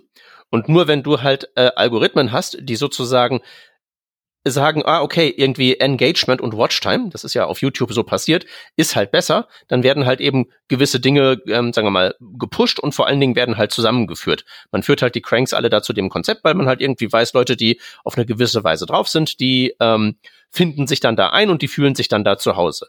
Aber das führt dann natürlich auch zu, zu so unmittelbaren, sagen wir mal, negativen Auswirkungen für deine Company, wie zum Beispiel, ähm, dass halt eben dann da steht, haha, hier, die bei YouTube, die äh, sorgen halt dafür, dass sich alle radikalisieren und glauben, dass die Erde flach ist oder sowas. Das ist jetzt so ne, ein Beispiel, das ewig das lange her ist und sehr simples ist. Das ist aber Inhalt und da geht's um Inhalt und nicht um, ist das Video, hat, hast du vier oder fünf äh, Ads, bevor du deine, deinen Inhalt ansiehst, oder ist oben, also soll die Benutzerin und der Benutzer in eine 30 Minuten Reportage über das Thema flache Erde gebracht werden oder in ein zwei Minuten Snippet. Und mhm, das, das, ist, ist das, was ich meine. Und das ist kein Inhalt, den meinte ich nämlich nicht, sondern ich meinte damit, dass äh, unbeabsichtigte Folgen aus dieser Optimierung erwachsen können. Mhm. Ne? Jetzt nicht so, spezifisch, da, okay. nicht, nicht spezifisch jetzt so, weil wenn wir jetzt mal wenn wir jetzt mal sagen, YouTube ist einfach nur eine Maschine, ist ein Unternehmen, denen ist egal, ob sich wer ähm, radikalisiert oder nicht, weil geht halt nur darum, dass Klickwerbung Watchtime. Aber das, es gibt natürlich auch noch so Dinge wie ein öffentliches Image und ähnliche Geschichten. Und das ist halt so der, der, das Ding, wo ich halt sage, ähm, ich sehe absolut diesen Use Case, den du da aufgemacht hast, wo man halt eben sagt, generier mir das halt eben alles. Aber es kann halt eben tatsächlich, ähm, ja, es braucht halt eben ein bestimmtes Verhältnis zu dem Produkt, das ich mache. Wenn ich halt wirklich sage, ich überlasse das der Maschine, es ist mir egal, ob da möglicherweise Folgen drin sind. Wie gesagt, ich bin nicht nee, der Meinung, dass die notwendigerweise per Inhalt kommen müssen. Okay, da haben wir unterschiedliche Meinungen, weil ich bin schon der Meinung, dass das ganz stark dieses Feld, welche Daten fütter ich dann am Ende auf eine Webseite drauf ist. Aber wenn wir jetzt nochmal über, über den Job als Frontend-Entwicklerin und Entwickler nachdenken, ja, und du wirklich dir Gedanken machst, so, wie baue ich eine Webseite auf oder wie baue ich einen Daten, äh, Seitentyp auf, dann ist Inhalt erstmal egal, dann geht's viel um Form. Und wenn du das halt sozusagen, und ich glaube, das kann man halt wegabstrahieren. Das ist meine These eigentlich so. Ich glaube, wir werden in der Zukunft es schaffen, Frontend-Arbeit, die um Seiten zu erzeugen, in Anführungsstrichen, Seitentypen zu erzeugen, die wird wegfallen. Ich glaube, das Crafting innerhalb einer Komponente, das wird so schnell erstmal nicht weggehen. Ja, es haben sich ja bestimmte Komponententypen ähm, sozusagen schon etabliert. Vielleicht kann man auch sagen, hey, ich muss halt drei, vier Komponententypen bauen und dann gebe ich das der Maschine und die Maschine rechnet mir aus, was die anderen Komponententypen sind. Beispiel, ich habe eine, hier das ist eine Card, hier so sieht eine, eine, ein Menü aus und das hier ist ein Fließtext mit einem Bild. Generiere mir jetzt bitte mal eine äh, Tab-Area und einen, ja, ich sage jetzt einfach mal Slider und äh, keine Ahnung, was hat man noch und ein Video äh, Player dazu. Ja, dann das kann die Maschine, das kann sie heute schon. So, aber jetzt, wenn wir jetzt noch mal sagen, also sagen wir diese Sachen musst du machen, diese vier Komponenten musst du bauen, damit die Maschine dir den Rest von deinem Designsystem erbaut und darauf basierend wird die Maschine dir dann auch optimierte äh, Seitentypen ausgeben. Das ist alles Arbeit, die kannst du für die allermeisten Use Cases weg weg äh, äh, abstrahieren, ist meine These. Und das macht die Maschine für dich Aber jetzt kommen bestimmt die User, äh, User Experience Leute und werden mich grillen wollen. Und da Ach, bin ich, ich, ich würde erstmal so ganz, ganz normal die ökonomische Perspektive um die Ecke äh, äh, holen wollen, weil die nächste Frage, die ich halt in dem Bereich hätte, wenn wir jetzt mal sagen, jawohl, das haut hin, ist halt die Frage, ob das tatsächlich ein Optimierungsziel ist, dass es sich lohnt zu bearbeiten. Sprich, äh, lohnt sich ja. da was für, ist da was für die Bottomline rauszuholen, speziell wenn man sagt, ähm, deine Position ja. jetzt einnimmt und sagt so, das Crafting der Komponenten ist eigentlich so das, was weiterhin manuell gemacht werden wird, wenn wir da jetzt mal mitgehen, ist halt die Frage, ist das Zusammenführen von dem Ganzen dann tatsächlich ein großes Optimierungsziel, auf das es sich lohnt, da Energie zu werfen. Ja, ich denke ja. Also, und ich gebe noch ein Beispiel, ähm, wie man das noch weiterspinnen kann. Sagen wir mal, du entwickelst deine Komponentenbasis, ja, anhand von, ich sage jetzt mal einfach in Figma. Das Rausgenerieren von Code gibt's ja jetzt schon. Das ist halt noch nicht gut. Das muss halt gut werden und, und nutzbar werden. Und wenn du das dann mit Datenquellen zusammenführst, dann brauchst du gar niemand mehr, der, der HTML schreibt und äh, oder eine View-Implementierung macht, weil das kann ja das Tool. Das macht das ja mit AI und du musst nur noch verknüpfen. Das sind diese Low-Code-Plattformen, die es ja jetzt auch teilweise schon gibt, die da also dieses Verknüpfen herstellen irgendwie. Und mhm. jetzt sagst du, du willst das übrigens, diese Komponenten genauso wie sie sind, nicht nur im Mobile Web darstellen, sondern du willst das auf iOS und zwar in Swift, am besten Swift UI und du willst das auf Kotlin äh, für, für Android haben, klick. Und jetzt übrigens willst du diese gleichen Komponenten noch hochskaliert haben auf eine, jetzt, ich bin in unserem Use Case so auf der Arbeit, ne? Wir haben halt die Big Screens, wo die Leute alle äh, Smart TVs konsumieren und das muss da drauf übrigens auch laufen. Und jetzt skalier mhm. mir doch mal bitte diese äh, Dinger hoch. Und du musst es nicht machen.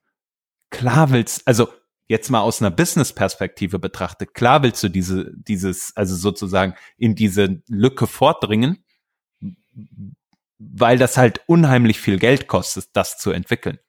Und das ist jetzt nur mein kleiner Blickwinkel auf diese Sachen. Da gibt es so viele mehr Beispiele, glaube ich, wie man, wie sowas halt über Maschinen adaptiert. So, ich merke gerade, ich gehe, ich drifte so voll ab in die so äh, also das ist ja schon eine sehr negative Auswirkung sozusagen auf den Engineering-Job. Was ich aber auch noch betonen will, ich glaube, es verändert einfach den Engineering-Job, weil der woanders stattfindet, ja. Wir werden nicht mehr das Engineering machen, wie wir es heute machen, sondern wir werden halt diejenigen sein, die diese Tools entwickeln auf der AI-Basis, die das können. Aber musst du nicht, musst du nicht für das ganze Zeug auch jemanden haben, der der AI, der, der ähm, AI auf die Finger guckt? Genau, das, das ist auch ein ganz, ganz wichtiger Faktor, weil das sagte ich ja vorhin, ne? Ich glaube, es wird halt so viele, oder es gibt auch heute, wenn du einen Artikel schreibst über ChatGPT oder wenn du halt sagst, du programmierst mal was im Übrigen, ich habe mal hier äh, ChatGPT einfach, du, also man kann das ja relativ einfach auch äh, einbinden. Das sind irgendwie ein paar Zeilen Code, die haben eine coole API, ja, sollte jeder mal ausprobieren, der Bock da drauf hat, ähm, um sich da Texte generieren zu lassen. Das nur als Side Story. Aber genau das musst du halt tun. Ist das Ergebnis, was du da hast, ein gutes Ergebnis? Und wenn nicht, was musst du verändern, damit das gut wird? Schreiben die auch auf ihrer API-Webseite, ja? Als erstes probier mal bitte folgendes Modell aus und danach nimm die Input-Parameter für das Modell und passe die an und sehe, was, was dir bessere Ergebnisse liefert. Und wenn du am Ende angekommen bist und sagst, okay, ein anderes Modell gibt mir vielleicht bessere Ergebnisse, dann, also, und diese Arbeit, die musst du als Entwicklerin und Entwickler dann halt machen. Ne? Ich ja, ja, ich glaube auf keinen Fall, dass unsere Jobs da jetzt irgendwie verloren gehen. Was ich interessant fände, ist, ob so manche einfach ähm, Sachen aufhören, wie die jetzt gar keine technischen Auswirkungen haben, aber so jetzt typisch mal, äh, wenn die AI jetzt dir vorgeschrieben hat, dass das ein Switch Case ist, gehst du jetzt wirklich hin und sagst, ich hätte aber jetzt gerne lieber ein If-Else. Oder können wir uns davon mal lösen, von diesen kleinen Entscheidungen? Und einfach mit dem Code leben. Was ich aber dennoch noch nicht gut beantworten kann. Äh, ja, ich kann da eine View-Komponente zum Beispiel reinschmeißen und sagen, schreib mir die mal in React, kommt wahrscheinlich ziemlich guter React-Code raus. Ich kann es vielleicht selber gar nicht so gut bewerten, also hake ich das ab. Oder ich habe vielleicht ein Legacy-Projekt und eine Programmiersprache, mit der ich jetzt äh, nicht wirklich normalerweise äh, auf der täglichen Begegnungsbasis bin, dann hätte ich extrem gerne so ein Tool, weil ich weiß wahrscheinlich das Tool besser bewerten kann als ich. Allerdings, was ist denn alles beinhaltet? Was beinhaltet denn alles dieses Developer-Job? Wir schreiben ja nicht nur Code und wir ähm, refactoren nicht nur Sachen oder wir schreiben nicht einfach nur diese eine Button-Komponente. Können wir dann sagen, dass wenn du als Firma jetzt Copilot kaufen solltest und wir lassen mal alles vorne raus für jeden, der gerade schreien will, aber GDPR und legal da kommen wir schon Lizenz, noch zu. lassen wir das mal alles beiseite. Da kommen wir noch dazu. Wir haben noch Stunden. ähm, aber können wir uns sicher sein, dass alle Developer dadurch schneller werden könnten? Egal mit welcher Programmiersprache, egal welche Features sie umsetzen müssen. Ist, ist, ist schneller dann auch das Ziel? Also ich habe halt, ich habe halt so mit dem mit dem Programmieren von, das ist ein ich habe mit dem Programmieren von ChatGPT. Das Marketing ist da gerade. Ja, das Marketing ist da so, das stimmt. Ja, das Marketing ist, alle werden schneller. Genau. Und das ist jetzt die Frage, wahrscheinlich, die viele ähm, CTOs und Manager und Engineering Manager vielleicht hören und beantworten müssen. Werden wir dadurch jetzt alle schneller? Können wir, sollen wir das kaufen und sind dann alle Features 30 Prozent schneller fertig? Zu der Zahl würde ich nichts sagen. Die These sind wir dadurch besser, egal, also was jetzt sozusagen besser bedeutet, bedeutet das schneller, mhm. bedeutet das qualitativ hochwertiger? Fragen, die du gerade ja äh, aufrufst, Peter, auch nochmal. Ich glaube, da kann man sagen, ja, und zwar im Schnitt alle. Meinst du damit jeder 100 Prozent und jeder in deiner Testgruppe muss jetzt wirklich sich verbessert haben? Potenziell nein. Ist dir das egal, weil im Schnitt wirst du schneller? Ja, da bin ich mir mhm. sehr sicher. Hm. Ich will ja nicht. Und die Lernkurve dafür ist null.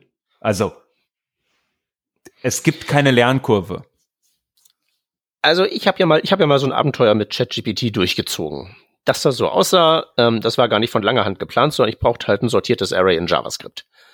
Und ich habe ja Geschichte und Film studiert, also irgendwie so Sortieralgorithmus aus dem Ärmel schütteln ist jetzt nicht mein mein mein Fachgebiet. Also was gehst du hin? Googelst du halt eben. Ne, das war halt so in grauer Vorzeit.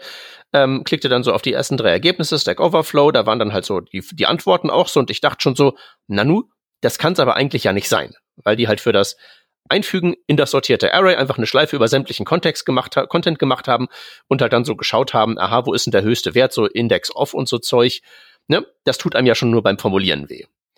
Aber habe ich halt recherchiert und recherchiert und recherchiert und siehe da, dann habe ich halt eine Implementierung gefunden mit so äh, Binary Search und bla und Keks und irgendwie total fancy, habe ich auch nicht ganz verstanden, aber konnte ich mir dann halt eben drauf schaffen und konnte das dann halt eben verwenden. Und habe ich jetzt dann verwendet und ist super und funktioniert ganz gut. Und als dann ChatGPT so um die Ecke kam und so auf Twitter, die Älteren erinnern sich vielleicht noch, dann so die Runde machte, dass man da ja auch Programmierfragen reinwerfen kann, bin ich halt eben hin und dachte so, aha, das ist ein klar abgegrenztes Ding, wo ich irgendwie, ähm, dass ich das so generieren lassen kann, kann irgendwie sagen, ChatGPT, generiere mir bitte mal eine JavaScript-Implementierung für ein sortiertes Array. Habe ich gemacht. Kam halt eben raus, was von Stack Overflow halt eben die suboptimale Index-Off-Lösung. In Kontrast zur Google-Suche, aber halt eben nicht mit noch 17 weiteren Ergebnissen, wo mir überhaupt der Möglichkeitenraum aufgemacht wird, dass das möglicherweise auch eine richtige Antwort gibt. So, wenn das also sozusagen mein User Interface ist zum Erschließen dieses Problems, kriege ich eine Antwort, die so, sagen wir mal, in einem gewissen Rahmen auch funktioniert, aber wo im Prinzip wegabstrahiert ist der ganze Möglichkeitenraum von dem, wie man es auch richtig machen könnte und besser machen könnte. Und ich konnte das halt eben tatsächlich in dem Fall einschätzen, weil ich halt vorher das mal auf die manuelle althergebrachte Weise gemacht habe. Aber wenn ich halt wirklich das als mein einziges Mittel habe, um halt das zu machen, oder als mein primäres Mittel, weil ich halt eben einfach keine Ahnung habe oder so. Und sowas relativ Triviales, wie halt irgendwie so ne, ein sortiertes Array, schon so ein großes Delta bezüglich, das ist halt irgendwie die naive, gerade eben so funktionierende Lösung für die trivialsten Anwendungsfälle, bis hin zu dem, das ist halt eine in, schon in der grauen Vorzeit der Computerei fertig ausentwickelte Lösung, die funktioniert, nachgewiesen mathematisch bla Kekses, die gibt's halt eben auch aber die ist halt eben sozusagen unter diesem ganzen, diesen ganzen Standardantworten so untergegangen. Also, ne, da würde ich halt eben so fragen, was ist das Optimierungsziel? Was ist dann wirklich besser und schneller? Weil besser würde ich das nicht nennen und schneller ist es zumindest, wenn wir es benchmarken, ganz sicher auch nicht. Und das hat man doch schon so meine Zweifel an diesen Programmierfähigkeiten dieser Tools dann doch ganz deutlich befeuert.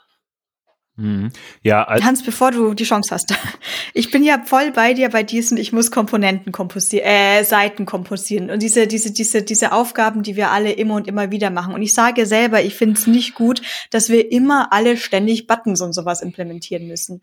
Aber ich habe ein komplexes Beispiel.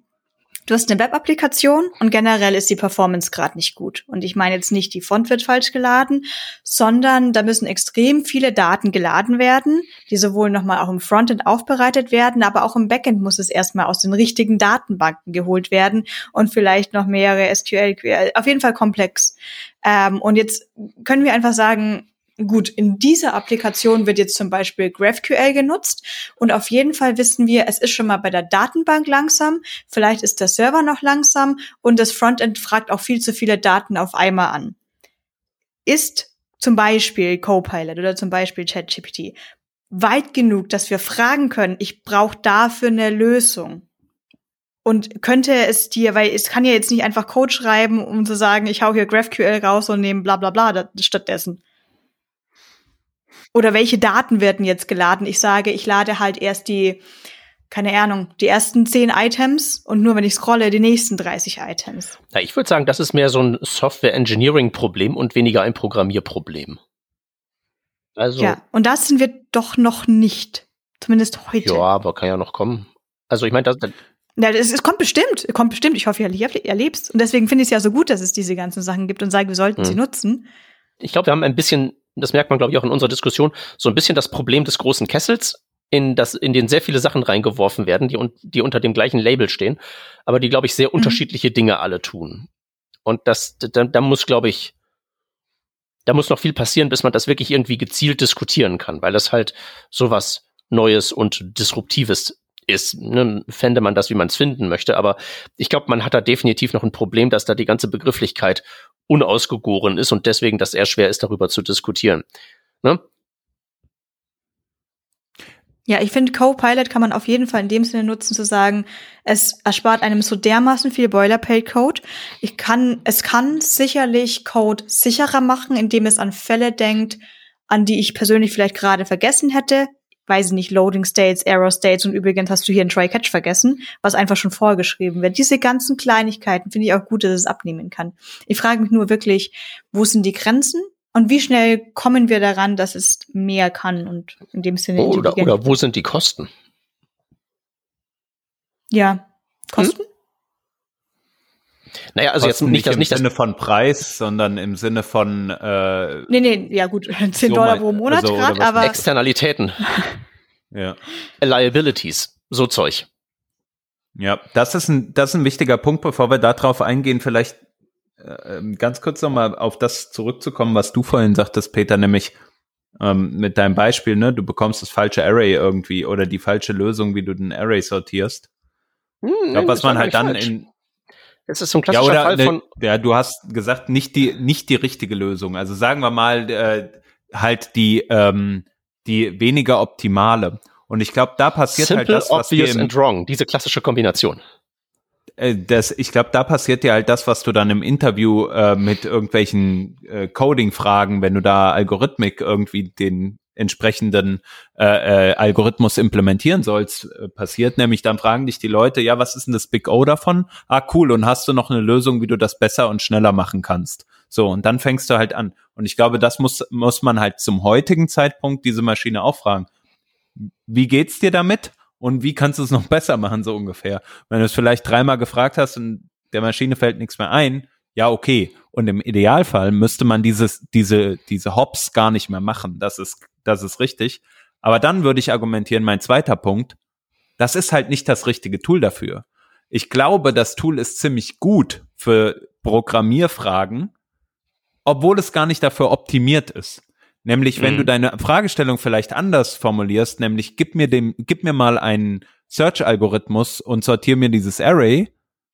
Ja, wenn du das sagst, und zwar die schnellste Möglichkeit, und zwar am leansten äh, programmiert. Und zwar in der Programmiersprache, die am schnellsten ist. Und du dann noch fünf andere äh, Häkchen setzen kannst für irgendwelche Einstellungen oder was weiß ich, ja, dann wird es vielleicht auch ein anderes Ergebnis heute schon ausspucken. Und in Zukunft ist das halt alles automatisiert. dann musst du das Aber- alles nicht mehr machen, weil es Aber dir genug, du die- gut genuges Testergebnis äh, schon zurückgibt. Aber wo bekommst du die Menschen her, die in der Lage sind, das zu bedienen, wenn der Code von ChatGPT erzeugt wird? Du musst doch Du sozusagen brauchst die- diese die Menschen Praxis- nicht mehr, weil das Tool schon gut genug sein wird. Das Tool wird gut genug sein in der Zukunft. Aber ich muss doch zumindest äh, meine Anforderungen formulieren können und so Sachen wie Big O und Insertion Sort und irgendwie darüber resonieren können, ob mein Input, ähm, sagen wir mal, größtenteils vorsortiert ist oder total random ist, gleich verteilt ist. Ich muss doch zumindest irgendwie da einen, einen, einen, einen Nerd haben, der das in, in weitem Maße bedient, wenn wir nicht davon ausgehen, dass es in Zukunft den einen Sortieralgorithmus, die alle zu knechten, äh, geben wird. Also, aber hä, das tun wir doch heute auch nicht. Also keiner von uns, wenn er JavaScript schreibt, beschäftigt sich doch mit äh, damit, wie jetzt ein Dot Sort Klammer auf Klammer zu implementiert ist. Im Normalfall. Natürlich in Spezialfällen, wenn mal irgendwas nicht so funktioniert, wie man das will. Ja, okay, dann liest man halt nach, guckt, was ist mein besserer äh, äh, Sorting-Algorithmus. Aber das macht ja niemand. Niemand guckt Mhm. sich ja an, wie funktioniert Reverse. Ja, niemand guckt sich an, wie funktioniert Map under the hood. Egal, weil das kann ja deine Sprache und genauso wird es auch sein. Das heißt aber nicht, dass es nicht jemanden geben muss, der das implementiert. Und da stimme ich dir voll und ganz zu. Es muss immer Leute geben, die sich damit auskennen, wie man sozusagen zu, zu dem Tool kommt, wie ein Code, äh, äh, äh, Copilot, sorry, ähm, implementiert wird. Dafür muss es die Leute Mhm. geben. Und das Aber wird niemals jetzt- aussterben. Und wie lernst du doch das? mal dein- noch ganz letzter Punkt. ja, Wie lernst du das? Genauso wie wir halt heute auch JavaScript lernen. Du guckst halt irgendwo nach und dann weißt du halt, wie du deinen ChatGPT-Befehl oder deinen Copilot-Befehl in Zukunft oder dein Tool XYZ Code, äh, Code AI nenne ich es jetzt einfach zum Spaß, äh, wie du Hm. das halt richtig bedienst. Und das lernst du halt einfach. Das heißt dann, das heißt dann dein, dein Szenario, dein, dein Endbenutzer, der jetzt so sowas wie Copilot verwendet, wäre tatsächlich ein so, sowas wie ein Pilot, der ja auch irgendwie ein automatisiertes System hauptsächlich bedient, wenn er da vorne in seinem Airbus sitzt, aber der dann trotzdem auch in der Lage sein muss, ähm, das Ding manuell zu landen, weil es entweder mal drauf ankommt und der würde halt eben bei jeder zweiten Landung auch mal sagen, so hier Autopilot aus, ich lande den jetzt mal selber, damit ich irgendwie im Training bleibe. Ich frage mich halt jetzt so, ähm, wenn du jetzt hier der Arbeitsmarktminister wärst, wo kriege ich jetzt die Leute hin, die das alles können, wenn der ganze Code doch automatisch generiert wird? Du brauchst doch Praktiker, die irgendwie ihre, ihre, ihre äh, Sinne schärfen, die das doch lernen irgendwie. Ja, also da für diese Diskussion, da würde ich auf jeden Fall jetzt gerne verweisen auf unseren Partner-Podcast Lanz und Brecht. Nein, Spaß, aber das sind die Leute, die sich mit sowas beschäftigen müssen, glaube ich, mit diesem ähm, sozusagen, wie betrifft das dann den Arbeitsmarkt und was passiert Nee, nee, sozusagen nee. mit uns. Ich meine das, ich meine das tatsächlich ganz praktikabel. Wir, also wir, wir, ich, ich, ich, ich habe folgendes Verständnisproblem. Wir haben diese Dinger, die ähm, produzieren uns unsere Komponenten oder sortierten Arrays oder was auch immer. Und wir brauchen Leute, die einerseits diese Dinger erschaffen, die uns das generieren, also sozusagen die Bauer der Maschinen. Und wir brauchen die Bediener der Maschinen. Und die Bediener der Maschinen, die also die Maschine verwenden, um zu sagen, generiere mir Komponente oder generiere mir sortiertes Array, müssen ja in diesen Algorithmus, der am Ende das Array oder die Komponente generiert, irgendwelche Parameter einpflegen. Bin ich soweit, ist das soweit richtig? Weil die ja irgendwie sagen müssen, der Input für mein sortiertes Array ist überwiegend ein sortierter. Oder meine Komponente ist irgendwie, hat Anforderungen XYZ. Ja, es muss Leute geben, die das sozusagen festlegen. Das sind ja heute schon Programmiererinnen und Programmierer, Designerinnen und Designer. Das sind Leute, die jetzt heute schon einen Job ausüben, der genau so ist, wie wir ihn machen. Aber wenn ich CodePilot in meinem Computerprogramm, in meinem VS Code anschalte, kann ich ja immer noch programmieren, sozusagen, und bin immer noch der, in deinem Beispiel Pilot und nicht sozusagen nur der Co-Co-Pilot, sondern ich bin der Pilot, die Pilotin und steuere das Gerät. Hier Mhm. kriege ich den Vorschlag, bitte schreib doch mal die Funktion so und dann sage ich, ah ja, genau, aber hier das will ich noch ändern und dann sagt die Maschine, ah ja, coole Idee und dann mache ich dir jetzt noch folgenden Vorschlag. Du bist Okay. immer noch im Driver Seat. Äh, Okay, also und das in, haben in wir dem auch Szenario wäre es einfach eine, eine turbogeladene Autocompletion. ja, in, in der aktuellen, im aktu in der aktuellen Ausprägung ja. Und Mhm. in Zukunft kann ich mir da vorstellen, dass es halt viel, also es gibt ja diese Code Generation Tools, ne? Wir haben früher gesagt, so, wir brauchen jetzt folgende Klasse in Backbone oder in Java ist das ja auch so total normal. Und dann zack, Enter und alles ist da. So, jetzt habe ich den Code nicht selbst geschrieben, aber ich weiß, meine Klassen wurden hier generiert und überall werden die geladen und was nicht alles und so weiter und so fort. Und jetzt muss ich noch an die richtige Stelle hingehen und meine Logik implementieren. Hm. So, und das, sowas wird sich zum Beispiel, glaube ich, auch in Zukunft halt, äh, also wird es halt auch in Zukunft sein. Nur, dass das Thema, da muss ich halt noch meine Logik implementieren, dass das halt noch viel weniger der Fall sein wird. Also, dass man da viel mehr Unterstützung bei erfährt. Mhm. Nicht, und dann ist es ja trotzdem da und du kannst es ja trotzdem ändern, sozusagen. Hm. Und die Leute, die dann halt sozusagen diese Autogenerierung, nenne ich es jetzt einfach mal mal, machen, die müssen das dann auch nochmal nachhalten, das haben wir vorhin angesprochen, nochmal kontrollieren, ne? ist es das das Richtige, ähm, unterstützt das auch alles das, was es sein muss? Aber das, das ist genau, das ist genau der Punkt, auf den ich hinaus möchte. Diesen, dieser äh, Akt des nachgelagerten Kontrollierens oder des kompetenten Bedienens der Maschine. Äh, worauf ich halt hinaus möchte, ist, dazu muss man ja, mü- müsste man ja im Prinzip in der Lage sein, das Gleiche zu machen wie die Maschine. Man tut's halt nur nicht, weil zu mühsam, zu fehleranfällig, ähm, macht keinen Sinn. Mir geht's halt jetzt wirklich so darum, wie stelle ich die Kompetenz von diesen Bedienern der Gestalt her. Deswegen mein Bild von dem Piloten im Airliner, der ja dazu angehalten ist, hin und wieder auch mal manuell den Flieger zu fliegen, auch wenn der computerisiert alles selber machen, machen könnte. Aber den wird halt eben nahegelegt, den Piloten im Airliner manuell zu steuern, damit sie halt eben in der Lage sind, das auch manuell zu machen. Und das ist sozusagen da Mhm. etablierte Best Practice in dem Berufsbild.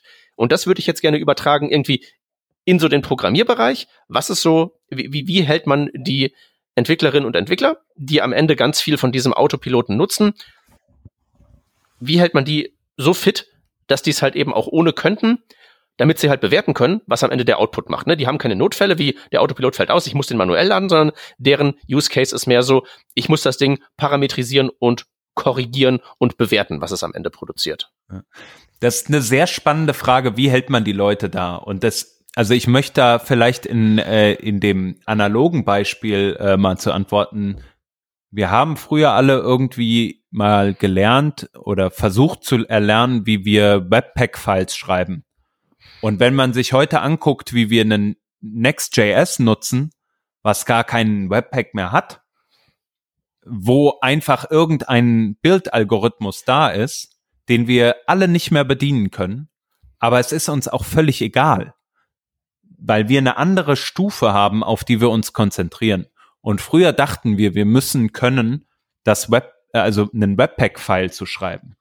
Nobody cares anymore. Ja, so. Und wir, wir lösen halt die Probleme, die wir wirklich lösen wollen. Will ich in Zukunft eventuell mich gar nicht mehr mit dieser, diesen Problemen, sozusagen das manuelle Landen beschäftigen. Thema Pilot, ja, was ich da jetzt sagen könnte, ist, in Zukunft kann vielleicht jeder von uns Pilot, Pilotin sein, weil wir alle unsere Mini-Drohnen fliegen können. Die machen das aber alles automatisiert und wir müssen gar nichts mehr machen, weil wir haben gar keine Pilotenlizenz. Weil das also weil das weg ist, ja, das ist ja das gleiche mit dem autonomen Fahren. Muss ich ein Auto fahren können? Nein, in Zukunft nicht. Keiner braucht mehr einen Führerschein, weil das Auto fährt. Und ich brauche da auch nicht mehr eingreifen. Und das Gleiche wird in der Programmierung passieren. Ich brauche nicht mehr, an gewissen Punkten brauche ich nicht mehr eingreifen, weil die Maschine macht das ja schon. Und ich muss, ich vertraue der Maschine und gebe das ab. Hm. Okay, ich verstehe, was deine, ähm, was, was, was dein Gedankenbild ist. Ja. Okay. Ich sehe das ja selber teilweise ähnlich, wie ich immer meinte, müssen wir immer noch die HTML-Button schreiben. Also müssen wir wirklich alle lernen, semantisches HTML zu schreiben oder welche drei, fünf, sechs Sorts es gibt und was davon der beste ist. Oder können wir so abstrakt werden zu sagen, Menschen haben komplett vergessen, dass es ein Bubble Heap sonst was Sort gibt. Maschine weiß es und wir müssen es nicht mehr wissen. Ähm, nur weil du gerade jetzt nochmal das Wort Lizenz gesagt hast, damit wir es auch hier kurz erwähnen. Es gibt auch aktuell das äh, kleine Lizenzproblem. Und das, das sind jetzt eine Lizenzproblem. Es ist ja, doch, ich meine, das ist wirklich in dem Sinne das kleine Lizenzproblem, weil im Endeffekt bin ich mir fast sicher, oder ich bin mir sicher, es wird irgendwie gelöst werden und es wird jetzt nicht die KI stoppen oder das also die, die, äh, die, die Menschen, die weiterhin an solchen Tools arbeiten, an KIs arbeiten, wird ja. sie stoppen. Ähm, dass jetzt, ähm, ich glaube, mehrere Firmen verklagen auf neun Milliarden Dollar oder ähnliches. Ähm, das Problem war hierbei, dass ja der Copilot irgendwie diese Daten brauchte, um zu lernen. Das ist das maschinelle Lernen Ansatz. Ähm, und nun Open Source Developer ihre Variablennamen, ihren Code und tatsächlich auch ihre Kommentare glasklar wiederfinden konnten. Und das ist natürlich ein Lizenzproblem. Ähm, ja. ein, ein Lizenzproblem? Also ich, ich finde das ja eine recht, eine recht niedliche Formulierung. Ich bin äh, ganz bei dir. Ähm, der Geist geht nicht in die Flasche. Das Zeug ist da. Das geht auch nicht mehr weg. Mhm. Ähm, aus meiner äh, durch keinerlei Fachkenntnis getrübten Einschätzung heraus ist das trotzdem alles komplett von vorne bis hinten ähm, höchst zweifelhaft und würde ich das einsetzen, würde ich das ja auch als äh, höchst riskant einordnen, weil ich ja, also wenn ich jetzt irgendwie so den Code von meinem Konkurrenten klaue, dann weiß ich ja wenigstens, was ich tue. Äh, wenn ich jetzt sozusagen ein solches Tool verwende, dann weiß ich ja gar nicht, was passiert, womit wir wieder ganz am Anfang sind bei der Quellennach, ähm, nach, beim Quellennachweis.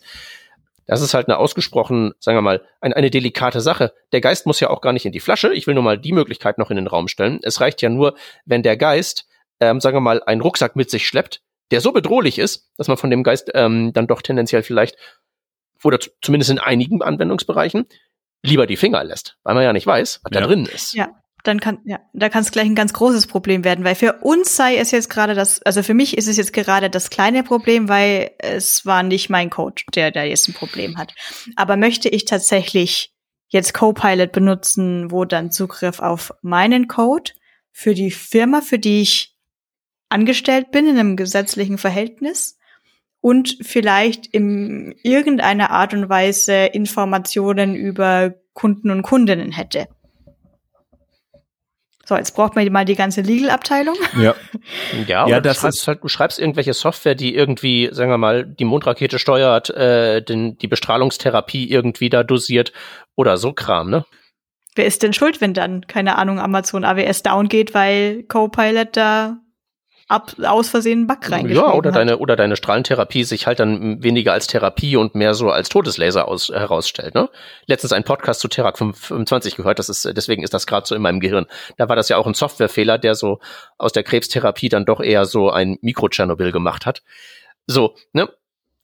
Ist jetzt natürlich ein Extrembeispiel, aber ich meine, es ist, ich will ja, ich will ja gar nicht jetzt irgendwie sagen, dass damit dann wirklich realer wirtschaftlicher Schaden entsteht, weil irgendwie Auto gegen die Wand fährt, äh, Datencenter abstürzt oder was auch immer, sondern es reicht ja alleine schon die Bedrohungslage. Ich verletze irgendwelche Lizenzen, ohne es zu wollen oder zu wissen. Das ist, glaube ich, das größere Problem. Und das ist halt auch eins, das gelöst wird, gelöst werden muss, tatsächlich in, auf die eine oder andere Weise. Was halt wirklich nicht passieren wird, ist, dass die Geister in die Flasche kommen. Aber was ist denn halt jetzt, wenn ich versehentlich den Code von Schieß mich tot reproduziere? Hm. So, wer, wer hängt denn da am Haken? Ist ja auch so vergleichbar mit der autonomen Fahrproblematik äh, so. Ne? Genau. Der Tesla kann ja einfach sagen, so im letzten Moment ähm, übergebe ich die Kontrolle manuell, haha, du bist schuld. Ne? Selbst das ist ja schon schwierig genug zu machen und das halt eben jetzt auf die Komplexität einer Codebase auszudehnen ausgesprochen schwierig, solange halt eben dieses Quellennachverfolgungsproblem nicht gelöst ist und natürlich auch muss ja irgendwie diese Quellennachverfolgung auch nachweisbar korrekt sein. Dass wenn er mir sagt, ich verletze keinerlei Lizenzen, dass ich nachvollziehen kann, dass das stimmt. Weil der kann mir ja viel erzählen.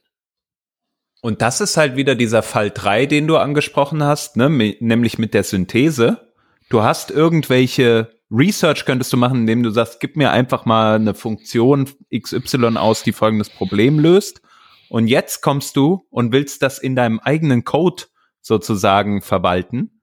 Und da musst du dann auch wieder Idee A und Idee B zusammenbringen, nämlich Idee B oder A ist dein eigener Code, Idee B ist den, den irgendwer auf, im Open Source Repo abgelegt hat.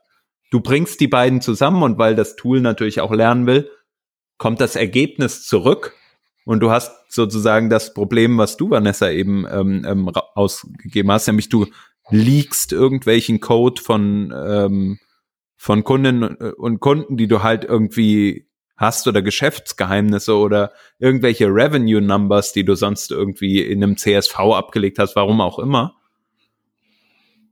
Ja, auf jeden Fall, es ist Version 3 wieder, ne? Mich diese, nämlich diese Synthese, die dieses Riesenproblem erzeugt. Also wir können uns vielleicht. Also weißt du, wir synthetisieren A und B, aber B ist ja, sind ja potenziell einfach nur so Dinge wie ähm, Dinge der äußeren Form. Namen der Parameter und die Frage, ob du Tabs oder Spaces hast. Aber das ist ja keine substanzielle Veränderung des Algorithmus, den du dann ja möglicherweise illegal versehentlich bei dir einfügst. Der Syntheseschritt bei Code, weil es ja komponentenbasiert ist, ist ja möglicherweise ein relativ simpler.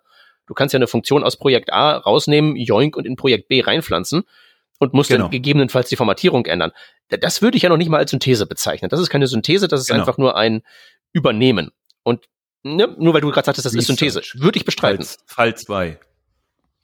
Tendenziell eher, ja. Ja. Aber äh, genau, und da kannst du aber auch wieder ganz klar sagen, diese Funktion habe ich geklaut von. Also früher haben wir das ja gemacht, wir haben irgendwelches JavaScript kopiert und am Anfang hatten wir diese dicken Kommentare drin. So, und die haben wir dann auch mit kopiert und da stand dann drin Copyright bei XYZ. Die sollte man auch heutzutage immer noch drin haben, habe ich gehört von jemandem, der im Moment ein Legacy-Projekt für eine Versicherung refactort. Und da gibt's das ja auch, dieses Slash äh, Stern Ausrufezeichen oder wie auch immer war früher in den Bildtools dann diesen Kommentar habe ich auf jeden Fall beibehalten und mhm. äh, den wenn du dann da reinguckst, dann siehst du auch die ganzen Libraries in deinem JavaScript, was da sozusagen verwendet wird, ne? Und mit ja. den Copyright Informationen und allem drum und dran. Und es ist ja auch ganz interessant, jetzt kleiner Ausflug, wenn man das auf Mobile shippt, bist du ja, musst du ja von den Open Source äh, Lizenzen, die du nutzt, musst du ja draufschreiben, welche Packages du nutzt. Es muss so eine Art Lizenzseite geben, weil was mhm. du tust, ist dieses Paket auf ein anderes physisches Device kopieren und dadurch hast du auf, bist du auf einmal rechtlich in einer anderen Lage als jetzt zum Beispiel in einem, im Web, wo du äh, im Web ja einfach nur das von deinem Server sozusagen wieder wieder weiterspielst. Das heißt, du hast mhm. eine andere rechtliche Lage. Die Details kenne ich jetzt natürlich auch nicht. Aber äh, zurückkommen zum Thema. Ich ja, ich sehe es auch als Riesenproblem an, ähm, dieses nämlich dieses Zusammenklauen von Daten. Das ist ja auch das Gleiche, was wir was wir haben, wenn wir irgendwie Blog-Sachen kopieren oder wir haben vorhin Uni-Arbeiten oder was auch immer angesprochen. Ne? Da hast du ja mhm. auch immer diese Plagiatsthematik, ich weiß nicht, wie man das lösen kann. Ich habe äh, keine Ahnung, wie das für Code lösbar sein soll, wo es so in granulare Sachen wie Variablen reingeht oder in Funktionen, die halt erstellt werden. Ja, das ist, glaube ich, der Punkt, dass das halt tatsächlich auf die eine oder andere Weise einfach nicht gehen wird, weil äh, die, die, die neuronalen Netze reproduzieren ja Patterns und man nimmt halt irgendwie einen Input, das ist das Open Source Projekt Schieß mich tot, bricht das in Patterns runter und dann werden diese Patterns wieder zusammengesetzt, damit das halt irgendwie Sinn ergibt in einem Kontext, wo es eingefügt wird. Und ich bin noch nicht mal sicher, dass überhaupt das legale Vokabular, dass man, äh, das, das, das rechtliche Vokabular, das wir heutzutage haben, überhaupt diesen Case irgendwie einigermaßen gut abbilden kann. Also das ist ja in keiner einzigen Open Source Lizenz irgendwie enthalten, dieser Use Case. Oh Wunder, den gab's halt eben vorher nicht. Da haben sich die Fusselbärte mhm. in den 70ern mhm. halt keine Gedanken drum gemacht. Wie sollten sie das auch machen? Kann man denen ja nicht vorwerfen. So. Aber das Problem ist halt, der Punkt ist, keiner weiß halt, wie das ausgeht. Und vor allen Dingen, wenn es halt irgendwie ausgegangen ist, weil irgendwie eine höchstrichterliche Instanz irgendwie mal gesagt hat, diese Art von Datenverbrauch in, keine Ahnung, ist irgendwie GPL-konform oder weiß ich nicht, dann ist das ja auch noch lange nicht durch, bis das halt nicht irgendwie mal etabliert wurde durch wieder und wieder durchspielen, wie das halt so im rechtlichen System so ist. Das heißt, wenn man da heute irgendwie mit dem Copilot oder so zugange ist, dann ähm, würde ich sagen, ja, okay, wunderbar, das ist ein ganz klarer Fall von Balls of Steel. Mir wäre das ja für irgendeine so kommerzielle Unternehmung, äh, die es sich lohnt zu verklagen, echt ein bisschen heikel. Ja, äh, aber dazu vielleicht noch eine Sache. Also es gibt immer genügend Leute mit äh, den von dir jetzt zitierten Balls of Steel. Ähm, ich glaube aber auch, mh, dass wir das in der Vergangenheit auch schon erlebt haben, dass es immer Leute geben wird, die auch sagen, ich nutze kein Open Source, weil mir das rechtlich nicht ausreichend einwandfrei ist oder wir haben ja die Fälle gesehen, NPM-Packages, die dann irgendwie gekappert wurden und irgendwelche Malware da drin war oder was weiß ich. Moment, das ähm, sind das aber alles sehr unterschiedliche Sachen. Naja, aber im, das, was ich ja damit meine, ist, es gab dann Leute, die halt gesagt haben, ich nutze halt keine Open Source oder ich kann mir das nicht leisten, ich mache hier die übelst krasse, äh, ich sage jetzt mal bei einer Army oder sowas, ja, ich mache hier irgendwie Software, die auf Geräten laufen muss, da kann ich kein Open Source verwenden. Und das gibt's ja, okay. ja auch, ja, und ähm, genauso, also das ist jetzt sehr viel kleiner, dieser Rahmen an Leuten, die das betrifft. Und mit AI werden wir das, dieses Problem halt genauso haben, dass halt Leute sagen, yo, ich verwende das, weil das hilft mir aus XYZ Gründen und eine sehr viel größere Masse zugegebenermaßen als bisher, ähm, wird dann sagen, nee, ich verwende das nicht, weil das hat, wie du gerade gesagt hast, folgende Implikationen. Ich kann verklagt werden, wenn da irgendwie meine, äh, mein Code gestohlen wird und das passiert ja, ne? Ähm, Vanessa, du hast die Beispiele angeführt. Hm. Ja, und man muss das, glaube ich, auch so ein bisschen so von der, äh, da das Recht von der Gerechtigkeit etwas auftrennen, finde ich jetzt so. Das ist jetzt ein bisschen sehr zynisch. Aber ich meine, ab einer gewissen Unternehmensgröße ist das ja sozusagen so, dass äh, der Rechtsstreit einfach nur eine andere Form der Auseinandersetzung ist. Also irgendwie, man headhuntert sich die Leute weg, man macht sich die Marktanteile mit den Produkten streitig und nebenbei prügelt man sich auch noch rechtlich um irgendwelche Softwareprodukte ähm, und so Zeug. Ne? Hier wegen Patentverletzung und ähnlichen Späßen. Und ja das ist ja im Prinzip einfach nur ein weiter, ein, ein neues Schlachtfeld, das aufgemacht werden kann, mit halt eben folgender spannenden, sagen wir mal, folgendem spannenden Angriffsvektor. Also ich bin, ich könnte von einem Anwalt nicht weiter entfernt sein. Aber ich würde halt eben sagen, na wunderbar, wenn ich halt irgendwie weiß, dass da irgendwie die Konkurrenz so ein Produkt wie Copilot einsetzt, da muss ich ja gar nicht deren Code kennen, um sozusagen in die Offensive gehen zu können und einfach mal probieren zu können, zu sagen, hey, hier Rechtsabteilung, neuer Angriffsvektor da, auf dem Ziel da hinten, versucht den doch mal juristisch ans Bein zu pinkeln. Mhm. Ja, klar. Und das wird passieren. Also da wird es, also ich meine, es gibt ja die absurdesten Sachen. Äh, ich erinnere mich noch, da habe ich mal für einen Kunden gearbeitet, wenn da nicht in den ersten 100 Pixeln oben stand, dass das ein bestimmter Firmenzweig ist, haben die die verklagt. Ja, jedes Mal. Da gab es Leute, die wie Crawler äh, immer auf die Website geguckt haben, ob genau das dort steht. Es bleibt halt abzuwarten, ne? Das, das weiß man halt nicht. Und wir sind halt noch so krass am Anfang dieser Reise. Und ich glaube, wir werden halt sehr bald äh, schon erleben, was das halt für krasse Auswirkungen in der Masse haben wird, weil dieses Chat-GPT gerade so durch die Decke geht, jeder darüber redet, jeder, der auch nichts mit äh, IT zu tun hat, das irgendwie im Mund hat, überall auf allen Plattformen. Das ZDF hat einen Artikel darüber geschrieben, so, ja. Ja. Da sind wir jetzt. Ja. Ich, Was haben wir jetzt davon? Den einen Punkt, den wir jetzt gar nicht so drin hatten, ist, äh, wenn man jetzt ein Trainee oder Junior ist oder selbstlernend, dann fände ich schon interessant, wie jetzt es eigentlich damit ist, damit Coding zu lernen, wenn du noch nicht mal mehr auf Stack Overflow gehen musst, sondern du hast wirklich ein Tool, das dir sagt, hey, du hast hier einen Fetch Request, da brauchst mhm. du jetzt einen Try Catch drumherum und solche Späße.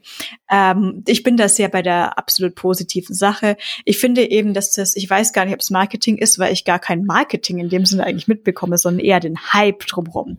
Den muss man ein bisschen runterspielen, dass nicht alle Developer plötzlich schnell werden können. Ich würde es aber auf jeden Fall beobachten. Wenn man, ob, da, ob man das jetzt nutzen will oder nicht, ist jetzt noch so ein bisschen die persönliche ethische Frage. Will ich meinen Code freigeben und will ich da ein Tool nutzen, das, ähm, das von mir sogenannte kleine Lizenzproblem hm. hat? Ja, also meine, meine Prognose ist ja jetzt erstmal zumindest mal die für die mittlere Frist, die, dass ich das ähm, das ist ja im Laufe der Diskussion rausgekommen, dass ich da, sagen wir mal, auf dem Weg zum Endzustand, äh, sagen wir mal, einige Hürden mehr sehe als der Hans. Aber jetzt so nicht irgendwie sagen möchte, alles, was er da erzählt, ist irgendwie jetzt, äh, ne, ist alles irgendwie Käse. Das, das ne, ist halt einfach sozusagen da definitiv eine, eine rein quantitative Frage, würde ich sagen. Aber ich glaube, was wir auf jeden Fall kriegen und was sozusagen mir für mich immer so die beeindruckendsten AI-Tools waren, das waren halt nicht diese Coding-Dinger und das war auch nicht ChatGPT mit seinem Umformulieren, sondern ich finde das halt eben so, ähm, so diese offensichtlichen low-hanging Produktivitätsfruits, die man so irgendwelchen, sagen wir mal, Profis abnehmen kann. Ich will da mal so zwei Beispiele nennen, die jetzt wieder nichts mit Programmieren zu tun haben, aber es gibt so dieses ähm, Enhanced äh, AI, äh, Quatsch, ähm, Audio-Enhanced Dings da, ich weiß gar nicht mehr, wie das heißt, von Adobe da schmeißt man eine Audioaufnahme rein, die klingt wie die übelste Konferenzraumaufnahme mit so halloffenem Fenster, draußen ist Baustelle und was nicht alles. Und der jagt das durch so Tools durch und dann kommt da am Ende hinten ein Audio raus, das klingt wie im Profi-Studio aufgenommen. Definitiv besser als das, was ich jetzt hier in meinem Altbau in dieses Gamer-Headset reinquatsche zum Beispiel. Das könnte damit halt eben wirklich so klingen, als hätte ich so krasse Mikrofone wie äh, Hans und Vanessa. Und das ist halt so ein Ding, wenn man sowas verwendet, ist halt, ist halt jemand, äh, der oder die, die zur Aufgabe hat, eine Audioproduktion durchzuführen. Dann ist diese Aufgabe damit nicht erledigt, weil ja sozusagen in dem Prozess noch kreative äh, Dinge zu machen sind wie äh, Schnitt und Pacing und wie strukturiere ich das Ganze oder so. Aber so das Ganze, die klingen alle unterschiedlich und die klingen alle unterschiedlich scheiße. Das ist halt damit erschlagen. Damit wird halt irgendwie nicht ein Audioproducer überflüssig, aber der wird halt damit sozusagen in die Lage versetzt, viel mehr zu erreichen mit einem gegebenen Pensum an Zeit. Viel mehr zu machen. Und so diese Art von Tool, äh, glaube ich, ist halt die, die wirklich in so der ähm, mittleren Frist da wirklich auch so, würde man sagen, wirtschaftliche Relevanz ähm, erreicht. Und ein anderes Ding, ähm, das es gibt, will ich auch nur noch mal kurz name droppen, ist ähm, Descript. Das ist ähm, ein Videoeditor, der im Prinzip ein Text-UI hat. Man hat sein Video, äh, der Videoeditor transkribiert das, wie ja auch hier mit unserem Podcast passiert. Das ist ja auch mittlerweile ein gelöstes Problem.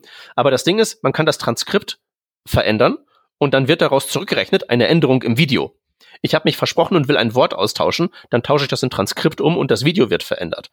Und auch da würde ich sagen, das ist so ein Tool, ähm, das kann ich mir halt ganz wunderbar vorstellen als, als eine Option, als ein Werkzeug in einem Videoeditor. Aber das würde nicht meinen Video Videoeditor aus Fleisch und Blut ersetzen, sondern dem halt einfach ein Werkzeug an die Hand geben, die Arbeit, ähm, die da gemacht werden muss, schneller und besser zu machen, aber wo halt immer noch nicht wirklich Automatisierung, sondern mehr so eine Art von Teilautomatisierung. Mehr so eine Art von halt stärkerem Bohrer statt irgendwie einem Roboter, der das ganze Haus baut, am Start ist. Also da sehe ich in, in nächster Zeit halt echt so das, das große Ding. Und da weiß ich halt auch nicht, ob das nicht auch ein bisschen noch schwieriger ist, da irgendwelche kleinen Lizenzprobleme ausfindig zu machen. Da weiß ich ja nicht, was das Trainingsset ist, ähm, also welche rauschige Konferenzraumaufnahme hat jetzt Adobe genau genommen, um zu wissen, was es rausrechnen muss und was es behalten muss. Ne? Ich kann halt irgendwie schon einen Algorithmus sehr viel zielgerichteter reproduzieren als zum Beispiel das. Also da sehe ich halt viel drin und weniger in dem ganzen Programmierkram aus einer ganzen Reihe von Gründen. Hm. Ja, also ich glaube, wir können da jetzt noch so viel äh, mehr Themen ähm, beackern. Ich meine, wir sind jetzt auf das Thema Kunst gar nicht eingegangen. Das hatten wir ja in der, in der Vorbesprechung ganz kurz auch mal angerissen. Ich glaube, wir müssen einfach noch ein paar Sendungen zu diesem Thema machen und das werden wir, ich bin mir da sehr, sehr sicher tun, weil sich mhm. das so stark auf unsere tägliche Arbeit äh, auswirken wird in den nächsten äh, Jahren, ähm, wenn wir Oder Engineers sind zumindest. Bitte? Ja, äh, oder vielleicht auch zu einem etwas geringeren Grad aufgrund von Lizenzproblemchen, ungelösten Problemen und so weiter und so weiter. Ne? Das ist ja, wie gesagt, das, das ist ja dann das Takeaway aus dieser Diskussion. Ich glaube, da haben wir, glaube ich, ein ganz gutes Feld von, sagen wir mal, Ansichten auf die Sache drauf aufgespannt. Ich, ich will dich halt nur nicht von der Leine lassen mit so, das wird auf jeden Fall der Weg der Zukunft sein, sondern mm, ja es, ja, es ist halt die Spannung, ne? Und ich finde auch die, die Unterschiede da zu betrachten ist ganz, ganz wichtig. Ich glaube, es ja. halt dann zu sehen, in welche Richtung es wirklich geht, das können wir halt jetzt nicht, weil wir alle keine Hellseherinnen und Hellseher sind. Aber wir werden drüber sprechen, da bin ich mir sicher. 100 Pro. Ich glaube, wir machen hier mal einen Deckel yep. drauf. Es war dann noch etwas länger und heute diese Sendung. Mir hat es unheimlich viel Spaß gemacht. Das war großer ja. Sport. Man muss dazu sagen, dass ich bei der Vorbesprechung meinte, ja, aber brauchen wir nicht noch andere Themen? Weil nicht, dass wir jetzt eine Viertelstunde durch sind. Was sollen wir denn alles dazu sagen? Ja. Das war jetzt so eine klassische Developer Underestimation. Ja, ich glaube, äh, genau, die, die Stunde haben wir ähm, ein bisschen überschritten. die Stunde. Und die Viertelstunde auch, sowieso. Ähm, genau. Ähm, vielen Dank fürs Zuhören. Wir hoffen, ihr hattet trotz der langwierigen Diskussion euren Spaß und schreibt uns doch mal, was eure Meinung dazu ist. Am besten auf Twitter. Wir sind auch auf Mastodon. Ähm, wir heißen überall Working Draft und wenn ihr Bock habt, dann schaut doch mal bei unserem Patreon vorbei. Ähm, auch da heißen wir interessanterweise Working Draft. Lasst uns fünf Sterne da in der App. Ihr kennt das ja alles. Danke nochmal fürs Zuhören. Danke euch für die spannende Diskussion und bis nächste Woche. Macht's gut. Ciao. Dankeschön. Tschüssi.